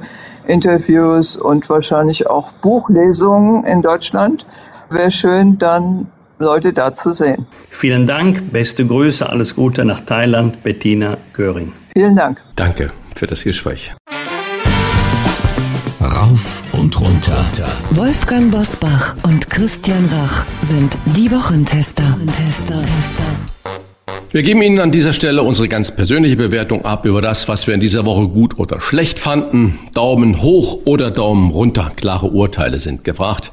Wolfgang, gab es für dich in dieser Woche etwas, bei dem du gesagt hast, da geht mein Daumen aber sowas von hoch oder du senkst den Daumen? Ich weiß im Moment gar nicht, ob ich den Daumen nach oben oder nach unten recken soll, weil ich den Sachverhalt bis jetzt nur aus den Medien kenne. Es würde mich allerdings brennend interessieren, wie sich denn das Bundesamt für Verfassungsschutz konkret einlässt, nämlich in der Causa Maaßen. Jetzt haben wir erfahren, mir war das bis dato völlig unbekannt, dass ähm, Hans-Georg Maaßen, und das ist ja das Pikante an der Sache, der ehemalige Chef des äh, Bundesamtes für Verfassungsschutz jetzt von dieser Behörde selbst beobachtet wird jedenfalls in Form einer Sammlung von Daten, Zitaten, Fakten über ihn. Ich vermute mal, wie es weitergeht. Demnächst geht es um die Pension von Hans-Georg Maaßen. Also der Vorwurf kann ja nur lauten, dafür ist das Amt ja zuständig, verfassungsfeindliche Bestrebungen und Äußerungen. Mich würde mich es würde mich wirklich mal interessieren, welche Äußerungen hier vom Bundesamt für Verfassungsschutz gemeint sind, die dort als verfassungsfeindlich eingestuft werden und zur Beobachtung von Bürgern führen können. Nicht müssen, aber können. Geht es bei diesen Äußerungen darum, dass sie überhaupt getätigt worden sind oder geht es darum, dass Hans-Georg Maaßen sie getätigt hat? Das ist ja schon mal ein wichtiger Punkt. Dann habe ich ganz aktuell in der Welt gelesen, Welt Online, zitiere, zu den vom Verfassungsschutz in dem Schreiben an Maaßens Anwalt aufgeführten Beobachtungen zählt beispielsweise, Achtung, dass Maaßen die Maßnahmen gegen mutmaßliche Mitglieder der Reichsbürgervereinigung um Heinrich den 13. Prinz Reuß als unverhältnismäßig bezeichnet habe. Außerdem wurden mehrere Äußerungen maßens zur Migrationspolitik aufgeführt. Ich weiß jetzt nicht, welche Äußerungen das sind. Ich weiß nur, wenn man eine polizeiliche Maßnahme als unverhältnismäßig bezeichnet, habe ich das bis dato unter Recht auf freie Meinungsäußerung subsumiert. Der eine sieht es so, der andere sieht es anders. Ich selber würde das auch vor dem Hintergrund der Waffenfunde nicht als unverhältnismäßig bezeichnen, aber bitteschön, die Frage ist doch, ist die Äußerung, die polizeiliche Maßnahme war, übertrieben, unverhältnismäßig eine verfassungsfeindliche Äußerung, die zur Beobachtung des Bundesamtes für Verfassungsschutz führt. Also ähm, nicht, weil ich Herrn Maaßen kenne aus unserer Zusammenarbeit damals im Innenausschuss des Deutschen Bundestages, sondern als Bürger dieses Landes würde ich jetzt mal von meinem Bundesamt für Verfassungsschutz gerne wissen, ab wann wird dort eine Akte angelegt, ab wann werden dort Daten gesammelt, zum Beispiel Zitate, ab wann ist man ein Beobachtungsfall für den Verfassungsschutz, ist, da, ist man das schon das, wenn man die Migrationspolitik kritisiert? Oder kommt es da auf die Wortwahl an? Ich glaube, das wird Millionen in unserem Land interessieren. Deswegen weiß ich nicht Daumen hoch oder Daumen runter. Soll ich jetzt empört sein oder soll ich sagen, das ist eine richtige Maßnahme? Dafür müsste ich jetzt den Sachverhalt kennen. Aber die Klärung dieses Sachverhaltes geht weit über die Causa-Maßen hinaus. Ich weiß, die meisten werden mir das gar nicht zutrauen, aber ich bin nicht nur regelmäßiger FAZ-Leser, sondern auch der Seite Natur und Wissenschaft. In dieser Woche fand ich einen interessanten Artikel, auf was das Klima baut. Ich muss gestehen, mir war auch nicht bekannt, dass Beton, also die Herstellung von Beton, mehr als doppelt so viel CO2-Emissionen verursacht wie die gesamte Luftfahrt. Und dann wurde es interessant, was technisch alles zurzeit geprüft wird, erforscht wird, um den CO2-Ausstoß deutlich zu reduzieren. Vielleicht sind wir nicht nur, aber gerade beim Thema CO2 etwas zu fatal unterwegs oder setzen zu viel auf Gebote und Verbote. Es ist doch enorm, was die Technik in, in der Vergangenheit schon geleistet hat, in Zukunft noch alles leisten wird. Ich erinnere mal in diesem Zusammenhang, heute muss man das lesen, Club of Rome, Grenzen des Wachstums. Das müsste so Anfang der 70er Jahre gewesen sein. Da kann man ja mal alle Prophezeiungen, alle, kann man ja mal abgleichen mit der Wirklichkeit, mit den letzten äh, über 50 Jahren. Und dann kann man ja auch mal die Prophezeiungen abgleichen äh, mit ähm, The World in Data wie sich das Leben auf der Erde verändert hat. Übrigens in vielen Bereichen verbessert. Da werden jetzt sicherlich einige die Hände beim Kopf zusammenschlagen, weil ja angeblich immer alles nur schlechter wird. Ist aber objektiv gar nicht der Fall. Und ich habe immer so ein bisschen das Gefühl, oh Leute, wir haben zu viel Endzeitstimmung. Morgens ist eine erste Nachricht, droht der dritte Weltkrieg. Die zweite Nachricht ist, wie lange können wir auf diesem Planeten noch leben? dann habe ich immer das Gefühl, du musst sofort wieder die Decke über die Ohren ziehen, schlaf weiter. Es ja alles, es, aufstehen lohnt sich am Ende doch nicht mehr. Also meine Vermutung ist, es geht alles weiter und es wird auch nicht immer alles schlimmer. Also wir haben genug Grund zur Sorge, vielleicht sogar auch Angst zu haben. Aber das sollte doch nicht unser ganzes Leben bestimmen. Und jetzt mal Daumen runter für alle, die in Ohnmacht gefallen sind.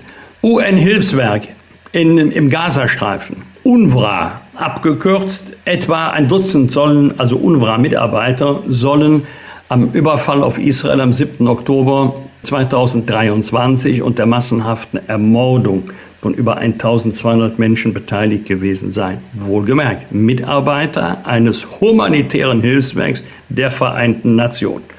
Und dann fallen hier die Leute reihenweise in Ohnmacht. Auf welchem Planeten leben sie denn? Das war doch seit Jahren bekannt, äh, dass äh, in der, in der UNRWA, da muss man sich vor allen Dingen mal die, die Schulunterlagen ansehen, was da gelehrt wird. Das ist der offene Hass gegen Israel, finanziert von der Staatengemeinschaft der Erde. Die UNRWA im, im Gazastreifen ist ein ähm, humanitärer Großkonzern. Tausende, viele tausend Menschen arbeiten für diese Organisation der Vereinten Nationen. Und die haben doch immer schon auf der Seite der Hamas gestanden. Immer schon.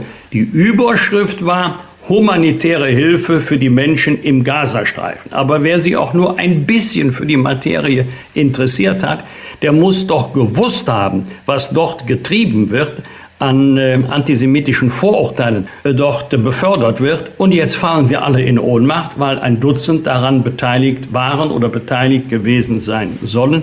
Es ist richtig, dass auch die Bundesrepublik Deutschland die Zahlung eingestellt hat. Und wenn wir da nicht zu einem, einer Generalrevision kommen oder ganz andere UN-Behörden oder internationales Rote Kreuz oder UNHCR einsetzen, wird sich im Grunde dort nicht viel ändern, auch wenn der Krieg, Klammer auf, hoffentlich möglichst bald, Klammer zu, endet. Christian, was hat dich geärgert oder gefreut? Ja, nach diesen schweren Themen, die du gerade ja da angebracht hast, äh, mal zwei leichte Themen. Daumen, ist jetzt schon fast eine Woche her, Daumen wirklich hoch für Jürgen Klopp. Ähm, der selbstbewusst und selbstbestimmt beim FC Liverpool gesagt hat, Freunde, ich kann nicht mehr, ich höre auf der Höhe des Erfolges auf, ich bin ausgebrannt, ich kann nicht mehr so alles geben, wie ich das möchte und wie ihr das von mir gewohnt seid, finde ich großartige Entscheidung, äh, was dieser Mann äh, da gesagt hat. Und mich wundern dann Schlagzeilen äh, in derselben Überschrift. Klopp hört auch nächster Bundestrainer, obwohl er ja eindeutig gesagt hat, er macht ein Jahr Pause. Und das heißt, wenn, wenn er jetzt sagen würde, okay, ich höre im Juni auf und im Juli bin ich dann nach der EM Bundestrainer und dann würde das nicht funktionieren, würde sagen, ja, ausgebrannt und so weiter und so fort. Also für mich erstmal Daumen hoch für Jürgen Klopp, für so ein zweimaliger Welttrainer, äh, Fußballtrainer des Jahres gewesen und alles erreicht und alles gewonnen, äh, finde ich äh, phänomenal. Respekt für diese Entscheidung. Und dann nochmal im Zuge von Fußball, mal nochmal eine Lanze für den DFB-Pokal äh, brechen. Es stehen jetzt zwei zweite Bundesliga-Vereine ja, äh, schon im, ne? Halb, im, im, Halbfinale, genau. Und ein Dritter hätte sogar noch die Chance, nämlich Saarbrücken gegen Mönchengladbach. Das muss man sich mal auf der Zunge zergehen lassen. Die ganzen Big Names äh, sind raus. Es spielt noch äh, die eine Partie ist äh, Bayer Leverkusen gegen VfB Stuttgart. Das macht alles der Pokal aus, wo ich sage, da kann sich der Big Money irgendwo doch äh, gehackt legen, wenn ich sehe, was für eine Dynamik der Pokal da immer entfacht, finde ich ganz wunderbar. Bei all dieser Schwere in der Welt, äh, diese zwei Dinge. Erstens Respekt für Jürgen Klopp und zweitens wirklich Bravo für DFB-Pokal und hoffentlich ändern sie nichts, äh, wird nichts verschlimmbessert an diesem Modus, wie wenn die wie er da äh, geht. Dann äh, eine Sache, die mich wirklich beunruhigt. Wir haben heute ja schon auch über die Ukraine und über Angst vor dem Dritten Weltkrieg und so weiter äh, gesprochen. Wenn ich dann sehe, äh, und lese, dass der Betrug bei der Waffenbeschaffung, speziell Granaten in der Ukraine, dass man da mal eben wieder 40 Millionen Dollar Betrug äh, aufgedeckt hat, wo Gelder geflossen sind, aber nichts geliefert wurde, also eine Hand in die andere Tasche und so weiter und so fort wenn ich sehe, wie wenig Beachtung das dann äh, in der Weiterverfolgung in den Medien stattfindet, wenn ich dann noch mich erinnere, dass vor einem Jahr oder anderthalb Jahr der oberste Verfassungsrichter der Ukraine bei der Geldübergabe, bei der Geldannahme von fast drei Millionen Euro erwischt wurde, wie wenig Nachhalt das alles findet. Und ähm, dann wird mir Angst und Bange, was die Zustimmung angeht, wo ich sage, wir müssen auch kritisch dieser Situation gegenüber bleiben.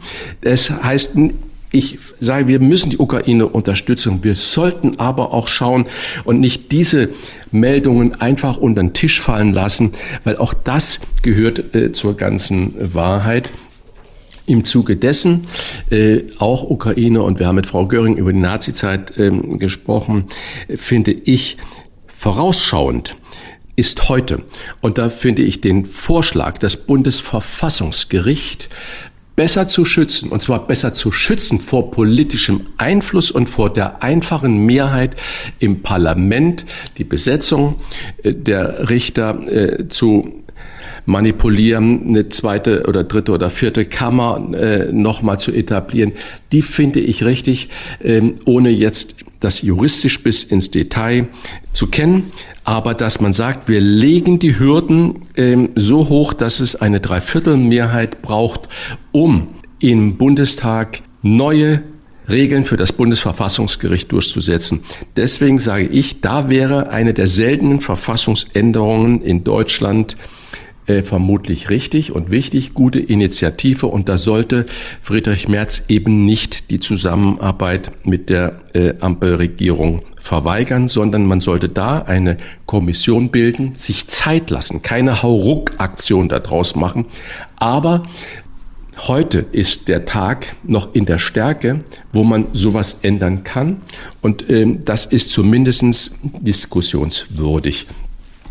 Wir haben auch über die Streiks gesprochen und ähm, wenn man sich damit auseinandersetzt und auch über die Gewerkschaften nochmal ähm, bisschen nachdenkt, da kommt man automatisch auch zu einem der größten Gewerkschaftsführer des letzten Jahrhunderts. Der heißt, vielen wir den nicht mehr kennen, Adolf von Elm.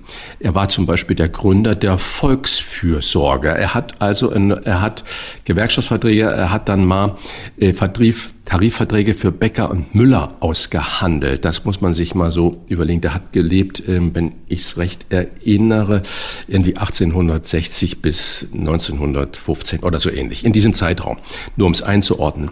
Der hat aber einen Satz gesagt, den man heute bestimmt auch ganz hoch aufhängen sollte.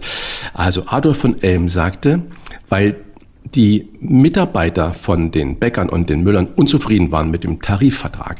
Er sagte, gewiss, ich zitiere, gewiss, wenn man an das zu gewährende den Maßstab des Wünschenswerte anlegt, sind die Lohn- und Arbeitsverhältnisse in den Konsumvereinen auch noch keine Ideale.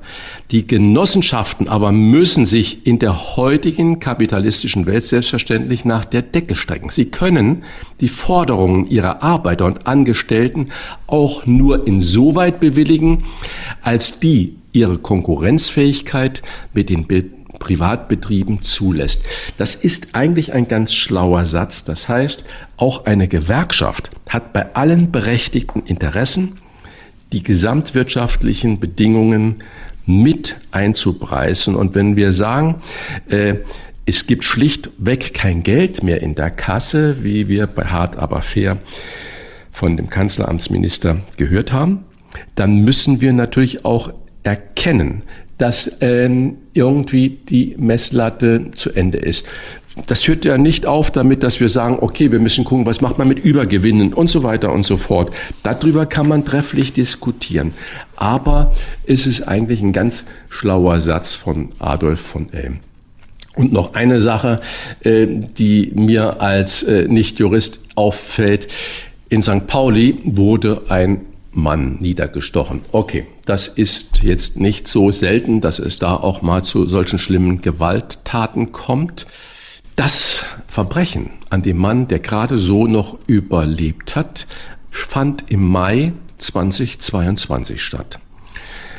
Es gab auf dem Platz, wo das passierte, Überwachungskameras mit glasklaren Bildern und man hat vier Männer gesehen, die das getan haben. Die Polizei hat sich 20 Monate vergeblich bemüht, eine Öffentlichkeitsfahndung mit diesen Bildern durchführen zu dürfen. Jetzt wurde erst das genehmigt, nach fast zwei Jahren. Ich glaube, äh, es gibt gute Gründe, dass man nicht sofort mit diesen Bildern losgeht. Die polizeilichen Möglichkeiten müssen, glaube ich, ausgeschöpft sein. Da kann Wolfgang Bosbach noch was dazu sagen. Aber nach fast zwei Jahren zu sagen, okay, es hat alles nichts gebracht. Wir hätten ja eigentlich fast schon ein Todesopfer gehabt. Jetzt veröffentlichen wir mal Fotos. Das kann man in der Bevölkerung eigentlich niemand mehr erklären. Die Öffentlichkeitsfahndung ist an sehr, sehr hohe Hürden geknüpft. Insbesondere muss die Polizei, bevor eine Öffentlichkeitsfahndung genehmigt wird, nachweisen können, dass sie alle denkbaren Ermittlungsmöglichkeiten ausgeschöpft hat und dass nur noch die sogenannte Öffentlichkeitsfahndung, Fotos, Videos und ähnliches äh, zum gewünschten Fahndungserfolg führen kann. Und ähm, jetzt gibt es so eine Spezialproblematik, ob alle Aufnahmen, die gemacht worden sind, auch tatsächlich veröffentlicht werden dürfen. Ich will da nochmal ein Beispiel nennen, weil, weil die es selber erlebt hat. Ähm, in einem Kölner, ja kann man ruhig sagen, Nobelwohnviertel wurden in einer Nacht eine ganze Reihe von Kraftfahrzeugen beschädigt, die völlig korrekt geparkt waren. Und zwar wurden die ähm, Außenspiegel abgetreten, abgeschlagen, was weiß ich. Jedenfalls ein erheblicher Schaden. Ein Hauseigentümer, einer, hatte seine Kamera so ausgerichtet, dass auch sein Auto zu sehen war. Ich habe das Bild gesehen, das Bild des Täters. Also, also den, den, kannte ich nur nicht. Das Bild des Täters, wie man sich das so vorstellt, mit Hoodie überm Kopf. Aber der Täter war sehr gut zu erkennen. Also das Bild konntest du dir auf das Nachttischschränkchen stellen. Damit ist der gute Mann stolz zur nächsten Polizeistation gegangen, hat gesagt, das ist er. Hat die Polizei gesagt, dürfen wir nicht veröffentlichen, können wir zur Fahndung nicht benutzen, denn Ihre Kamera war ja nicht nur auf das eigene Grundstück ausgerichtet, sondern auch auf eine öffentliche Verkehrsfläche. Damit ist die Aufnahme illegal. Oder wie es auch immer wieder gerne gesagt wird, das ist die Frucht des verbotenen Baumes. Ich weiß nicht, wie es weitergegangen ist. Ich weiß nicht, ob man den Täter dann doch noch bekommen hat oder ob der immer noch frei rumläuft und sein Unwesen treibt. Also es geht um sehr hohe Hürden. Wann ist es überhaupt möglich? Und es geht darum, wie sind die Aufnahmen tatsächlich entstanden. Was wird? Was wird? Wolfgang Bosbach und Christian Rach sind die Wochentester. Am Sonntag werden in Paris die Bürger befragt zur Verdreifachung der Parkgebühren für schwere Geländewagen. Die Stadtverwaltung plant einen Sondertarif für große Autos von 18 Euro pro Stunde im Zentrum und 12 Euro in den Außenbezirken. Also fünf Stunden parken, entweder 90 oder 60 Euro.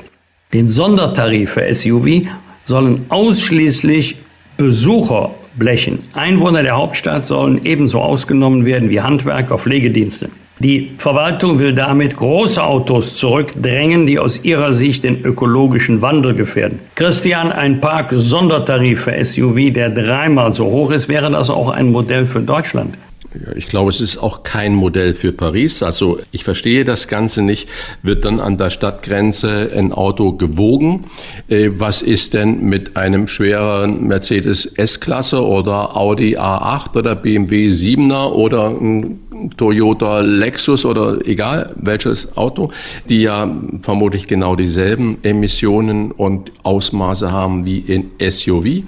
Was heißt schwerer Geländewagen? Also äh, muss man dann gucken, dass man Gewicht ablädt, die Koffer zum Beispiel an der Stadtgrenze lässt oder mit dem Taxi reinfährt.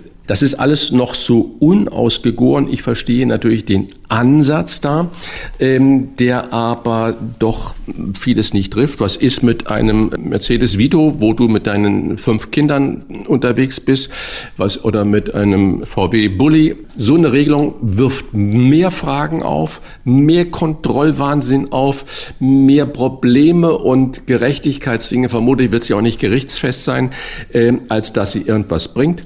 Da finde ich eine generelle Gebühr für in die Innenstadt fahren, wie es zum Beispiel in London ist, für viele Straßen im direkten Zentrum, äh, eine bessere Handhabe als so eine un sinnige Moment. Also baut den öffentlichen Nahverkehr so aus, wenn es jetzt für Deutschland ist, in Paris kann ich nichts beurteilen, wie das da dann geht. Natürlich war ich in Paris, aber ich weiß nicht, wie ausgebaut der öffentliche Nahverkehr ist. Für mich als Tourist ist er toll.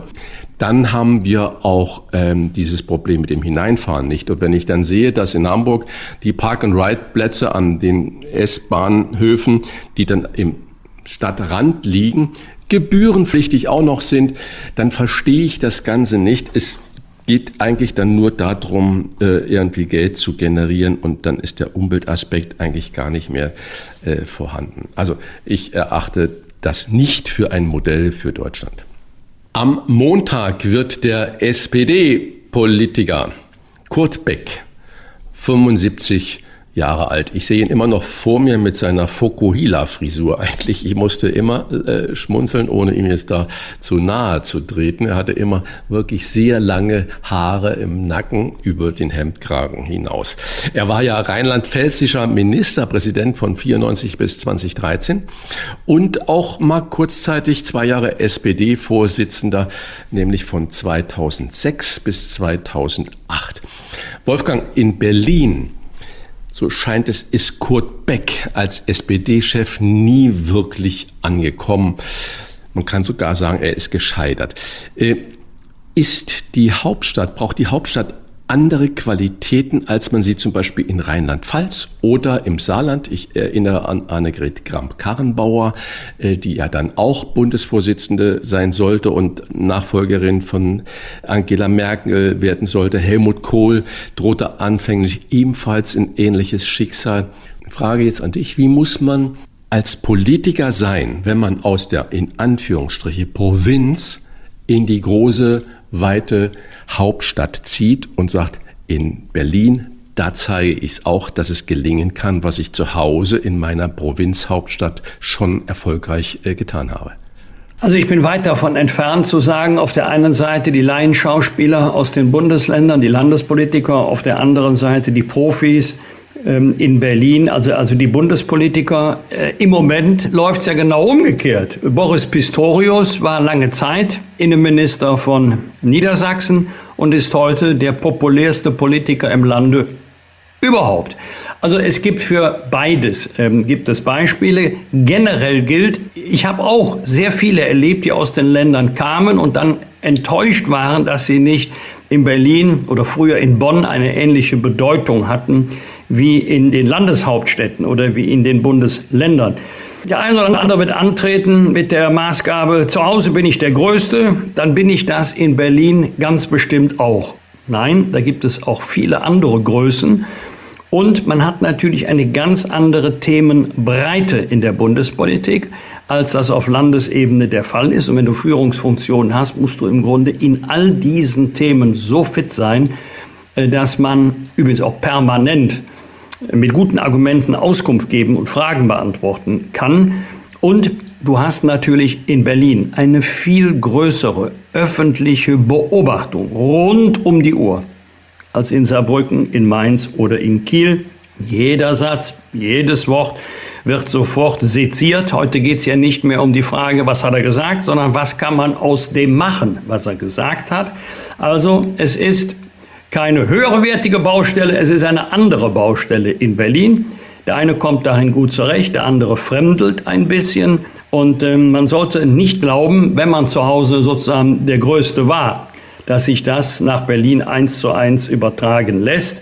Deshalb sollte sich es jeder gut überlegen, an welcher Stelle er arbeitet, mit welchem Arbeitsschwerpunkt. Das gilt dann allerdings in der Küche genauso wie in der Politik. Darf ich eine Nachfrage stellen? Ja, klar. Armin Laschet ist ja auch gescheitert, Landespolitiker, äh, NRW-Ministerpräsident. Ich habe äh, die Rede von Daniel Günder bei der Verleihung des Ordens wieder den tierischen Ernst äh, in Aachen gesehen. Da hat er ja gut performt. Und er regiert ja auch lautlos und kompromissbereit mit den Grünen in Schleswig-Holstein. Was würdest du Daniel Günther raten, wenn er dich fragt, lieber Wolfgang, soll ich nach Berlin oder nicht? Also erstmal entscheidet er das nicht alleine, das müsste ja dann die ganze Partei entscheiden. Dann wäre die wichtigste ja, ich meinte Frage, das inoffizielle Telefongespräch. Ja, ne? ja nein, ich, ich, ich, ich verstehe das schon. Aber ich weiß gar nicht, ob er den Ehrgeiz hat. Aber wenn er ihn hätte, würde ich sagen, Herr Günther, überlegen Sie sich das sehr, sehr gut. Denn äh, es ist schon ein Unterschied, ob man in Kiel, die Landesregierung wie auch in Nordrhein-Westfalen, arbeitet ja doch jedenfalls nach meiner Einschätzung erfreulich geräuschlos. Die tragen auch nicht Unterschiede jeden Tag auf dem Marktplatz aus wie in Berlin. Vielleicht übertrieben, aber auch nicht ganz falsch. Das ist eher eine heimelige, eine kuschelige Atmosphäre. Das ist in Berlin völlig anders. Möchten Sie das wirklich eintauschen? Ich hätte das auch Armin Laschet gefragt, aber er war beseelt von dem Gedanken, Bundeskanzler der Bundesrepublik Deutschland werden zu können. Ähm, der Rest ist bekannt. Also man sollte es sich gut überlegen. Vor allen Dingen, ich glaube, es gibt keine Rückfahrkarte. Wenn man Armin Laschet heute mal fragen würde, lieber Herr Laschet, würden Sie Ihren Platz jetzt im Bundestag ohne herausgehobene Funktion nicht doch lieber eintauschen gegen das Amt des Ministerpräsidenten in Nordrhein-Westfalen, dann wird er natürlich sagen, nein, ich bin glücklich und zufrieden und Hendrik Wüst macht das großartig. Was soll er auch sonst sagen? Aber vielleicht wird er im Geheimen doch denken, hm, Ministerpräsident des größten deutschen Bundeslandes wäre auch etwas. Vielleicht würde Daniel Günther auch so denken. Auch wenn es nicht das größte Bundesland ist, aber ein wunderschönes Schleswig-Holstein. Das ist ja Nordrhein-Westfalen auch nicht, es ist nur das bevölkerungsreichste. Christian, du bist eindeutig ein der Schlauere von uns. Ja. Am Montag feiert der Hersteller Ferrero den 60. Geburtstag von Nutella mit einem Welt-Nutella-Tag. Die Geschichte von Nutella beginnt nach dem Zweiten Weltkrieg. Damals stellte die Kakaoknappheit die Chocolatier in Europa vor eine große Herausforderung. So auch Pietro Ferrero, ein Konditor aus dem Piemont in Italien. Der hatte eine tolle Idee. Er kreierte eine süße Paste aus Haselnüssen, Zucker und ein wenig des sehr seltenen Kakaos, aus der Kakaobohne.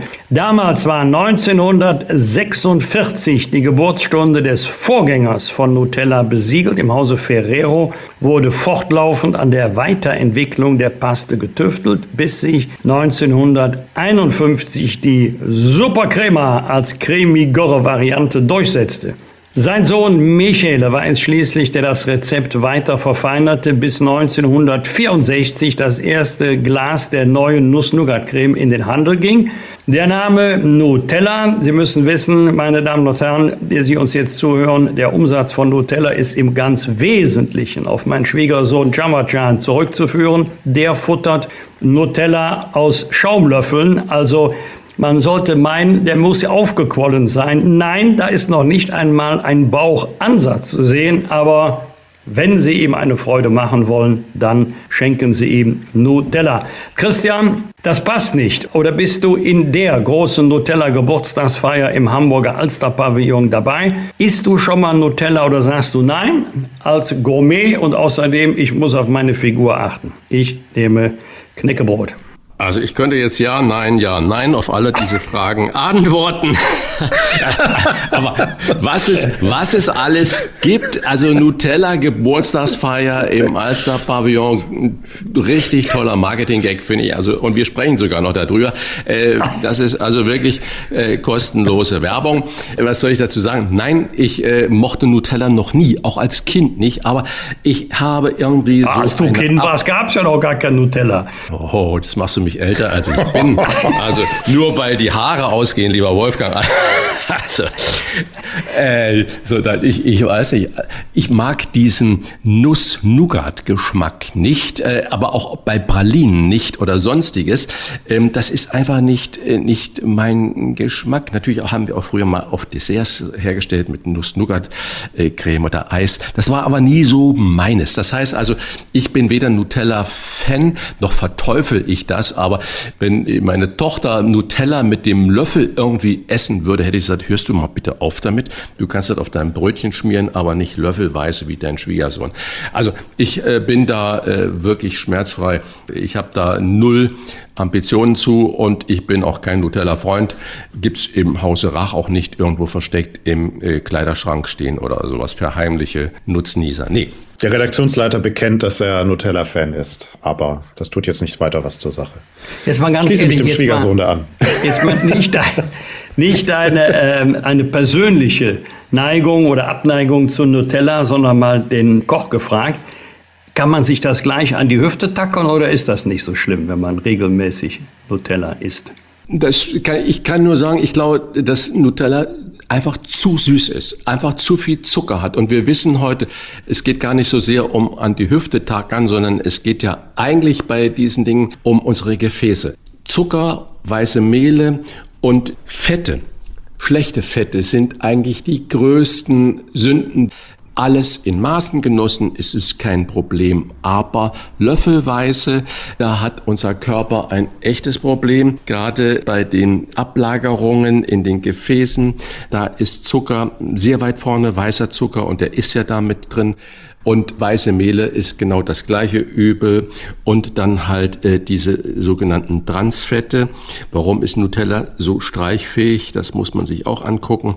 Das heißt, ich will da jetzt gar keine Anti-Werbung für Nutella machen. Sei jedem sein Nutella-Löffelchen gegönnt. Aber tonnenweise gegessen ist es bestimmt nicht gesundheitsförderlich. Also, wenn Sie sich was an die Hüften tackern wollen, 5. Februar ab 9 Uhr im Alster Pavillon kostet nix und äh, Frederik Lau und Annika Lau servieren. Nächstes Thema. Am Dienstag vor 20 Jahren, wir schreiben das Jahr 2004, hat Bundeskanzler Gerhard Schröder überraschend seinen Rücktritt als SPD-Vorsitzender angekündigt. Zu seinem Nachfolger wurde Fraktionschef Franz Müntefering gewählt, der in der kommenden Folge unser Gast sein wird. Christian, sollten wir den Gazprom und Putin-Kumpel Schröder vom Bundeskanzler Schröder unterscheiden? War er besser als sein Ruf heute? Und was verbindest du persönlich mit Gerhard Schröder? Also äh, Schlagzeilen natürlich, äh, Brioni-Kanzler, Currywurst essend, aber auch Toskana-Fraktion und vor allen Dingen ähm, die Arbeitsmarktreformen, die er geschaffen hat, äh, wovon Deutschland unbestritten in der Ära nach Schröder enorm profitiert hat. Und das verbinde ich mit Schröder und es brauchte, glaube ich, auch so einen knorrigen, durchsetzungsfähigen Politiker, um diese alten Strukturen und Krusten aufzubrechen. Und dann erinnern wir uns natürlich alle an diese nach der Abwahl, nach der verlorenen Wahl, diese legendäre Elefantenrunde in Berlin, als er er war gut drauf, nicht, kann man er so war sagen, gut drauf, ne? er war gut ja. drauf. Äh, so das war also wirklich äh, ungläubig saß man da im Nachhinein muss man lachen. Und ähm, wir regen uns heute über äh, Diskussionen äh, im Bundestag auf, wenn Scholz Merz vorwirft, er wäre eine Mimose. Wenn er jetzt sagen würde, Warmduscher oder sonstiges, dann könnte man so eine Aufregung vielleicht verstehen. Aber Endlich war das mal ein Schlagabtausch im Bundestag, der weg war von den fertigen Manuskripten, der emotional war. Und viele sehnen sich ja nach Wehner, nach Strauß oder auch nach solchen Aussagen wie Schröder oder auch mal Lafontaine gemacht haben. Wir sagen, heute ist das alles zu zahm und zu weich. Nee, da sage ich immer, in dem Moment ist es dann zu wild gewesen. Scholz, wie kann der das sagen und so weiter. Und die Empfindlichkeit und Primadonna oder äh, was weiß ich was, was er da alles gesagt hat. Ich glaube, wir brauchen auch solche Charaktere wie Gerhard Schröder. Ähm, die sind absolut wichtig, um auch aus einem Stillstand, in dem sich dann oft eine Politik hineinmanövriert, wieder herauszukommen. Und deswegen, ich verteufel Gerhard Schröder überhaupt nicht. Seine Position zu Gazprom oder Putin fand ich sehr, sehr merkwürdig. Aber ich fand, wir haben auch an dieser Stelle ja schon häufig darüber gesprochen, die Reaktion der Öffentlichkeit und die Hetzjagd dann auf Gerhard Schröder genauso befremdlich. Erfreuliches Thema. Nächsten Donnerstag, Wolfgang. Für dich erfreulich. Für mich ist es eigentlich, geht's hier rein, da raus. Am nächsten Donnerstag um 11.11 Uhr .11 wird der Straßenkarneval im Rheinland eröffnet. Äh, ich glaube, das nennt man Jungweiberfassnacht bei euch. Wolfgang, wo trifft man dich denn im Karneval? Und da du ja schon auf Sitzungen warst, ich habe immer schon mal ein paar Bilder gesehen, die du gepostet hast, hast du in, äh, wie heißt es, Sessionshit, dem du die größten Mitsing-Faktor zutraust oder kommt da nichts Neues mehr? Sind es doch noch äh, Vega Digga und die Prinzessin wie im letzten Jahr? Ich fange mal hinten an, das ist eine ganz interessante Frage. Äh, in Mainz dominiert ja ganz eindeutig die geschliffene Rede, oft auch politisch. In Köln haben wir so eine Handvoll wirklich guter Büttenredner, aber Stimmung kommt auf, wenn die Bands kommen. Der Kölner Karneval lebt ganz eindeutig von der Musik von Blackfoes, Höhner, Brings, Bavayor, Klüngelkopf, da geht die Post ab ist ja auch eigentlich keine Sitzung mehr. Es mutiert ja immer mehr zu einer Stehung, weil da Partyatmosphäre ist. Aber dann geht das Publikum mit, wenn es die alten Hits sind. Dann, dann, dann, blüht das Publikum auf, da wird ja nicht nur der Refrain mitgesungen, da wird der ganze Text sicher mitgesungen. Also es ist schwer, dann wieder neue Lieder auf den Markt zu bringen, die so eine Strahlkraft haben wie die Hits, die sich teilweise seit Jahrzehnten halten. Das ist jetzt nicht ein ganz neues Lied. Es stammt aus der letzten Session von den Höhnern, die schönste Straße. Und natürlich ist die schönste Straße im Rheinland die Straße, die nach Hause führt, also nach Köln. Es gibt ja überhaupt keine Stadt auf der ganzen Welt, die so hinreißend besungen wird wie Köln, wie Köln am Rhein. Vielleicht noch New York, aber dann fällt mir auch keine andere Stadt mehr ein. Dahinschmelzen und schwärmen für Mutter Colonia, das können wir Prima. Ich selber muss kürzer treten. Ich wechsle mich jetzt immer ab. Einmal Strahlentherapie, einmal Karnevalssitzung, Strahlentherapie, Karnevalssitzung. Also entweder findet man mich auf einer Karnevalssitzung, die letzte am Karnevalssonntag, muss jetzt leise sprechen, damit mich da kein Kölner hört. Die Sitzung ist in Düsseldorf. Und an den anderen Tagen findet man mich in der Uniklinik in Köln, muss sich aber keiner Sorgen machen. Für mich gilt immer noch, das Leben ist schön, nur Straßenkarneval, vor allen Dingen leider Mitfahrt Rosenmontagszug ist gestrichen. Karneval ist schön, es gibt Wichtigeres und das ist die Gesundheit. Darf ich dann nachfragen, wenn du dann da äh, in die Klinik gehst, bist du dann da mit so einer Karnevalsmütze oder mit einer Nase so aufgesetzt da oder ist das dann im schlichten Kittel? Nase ist gestrichen, weil ich mich einchecken muss mit einer speziellen Karte und äh, da ist auch mein, mein Gesicht gespeichert. Ich muss zum Beispiel auch die Brille anlassen. Also weil das Bild mit Brille aufgenommen wurde. Das heißt, nix Pappnase, nix Luftschlangen. Ähm, ich muss da ganz zivil hingehen, sonst komme ich ja in den Laden gar nicht rein. Vielleicht, ah. vielleicht können wir ja für diejenigen, die das Lied Die schönste Chance von den Höhnern nicht kennen, noch ein paar äh, Sekunden des Liedes einspielen. Es ist wirklich eine wunderschöne Ballade. Jedes Mal, wenn ich der Dom vom Wegen so, han ich gewusst, schönste Straße auf meiner Reis, die führt nach Hus. Da hätte ich noch einen anderen Vorschlag da wir nächsten Freitag nicht auf Sendung sind, weil natürlich Jochen Maas in Köln lebt, unser Redaktionsleiter bei Wolfgang Bosbach, wir haben es ja gerade gehört, aktiv ist auf mehreren Ebenen und weil unser Medienpartner Kölner Stadtanzeiger natürlich auch nur noch Karneval auf den Titelblättern hat und nicht mehr unsere tollen Interviews und unsere Schlagzeilen, die wir jede Woche produzieren. Deswegen pausieren wir nämlich nächste Woche. Ich würde sagen, lass uns doch die Pause umändern, indem wir dann anderthalb Stunden am Freitagmorgen um sieben Kölner Karnevalshits spielen. Das wäre was. Also, liebe Hörerinnen und Hörer, nächsten Woche sind wir nicht für Sie da. Da hören Sie an dieser Stelle Karneval-Hits von den Blackfoes und wie sie alle heißen. Und wir kommen dann wieder mit Stimme und Gästen zurück, nämlich Franz Müntefering am 16. Februar. Bis dahin, hello oder alaf oder wie auch immer man sagt. Ja, und das mit der Karnevalsmusik ist natürlich ein Scherz, aber Sie können sich da in der kommenden Woche bei allen handelsüblichen Streamingdiensten und Radiosendern bedienen. Radio Köln, WDR 4, Antenne NRW, alle werden Sie Karnevalsmusik spielen. Wir sind wieder für Sie da am 16. Februar. Bosbach und Rach. Im Internet diewochentester.de das waren die Wochentester mit Unterstützung vom Kölner Stadtanzeiger und dem Redaktionsnetzwerk Deutschland. Wenn Sie Kritik, Lob oder einfach nur eine Anregung für unseren Podcast haben, schreiben Sie uns auf unserer Internet- und auf unserer Facebook-Seite. Fragen gerne per Mail an kontakt.diewochentester.de. Wenn Sie uns auf einer der Podcast-Plattformen abonnieren und liken, freuen wir uns ganz besonders. Und wenn Sie Mitglied im Wochentester Club werden, freuen wir uns noch mehr. Informationen zum Wochentester Club im Internet unter www.diewochentester.de. Danke für Ihre Zeit und fürs Zuhören und eine, für die, die mitfeiern, eine schöne Karnevalswoche. Alles Gute bis zur kommenden Folge in 14 Tagen. Was war? Was wird? Wolfgang Bosbach und Christian Rach sind die Wochentester. Ein Maßgenau Podcast. Powered bei Redaktionsnetzwerk Deutschland und Kölner Stadtanzeiger.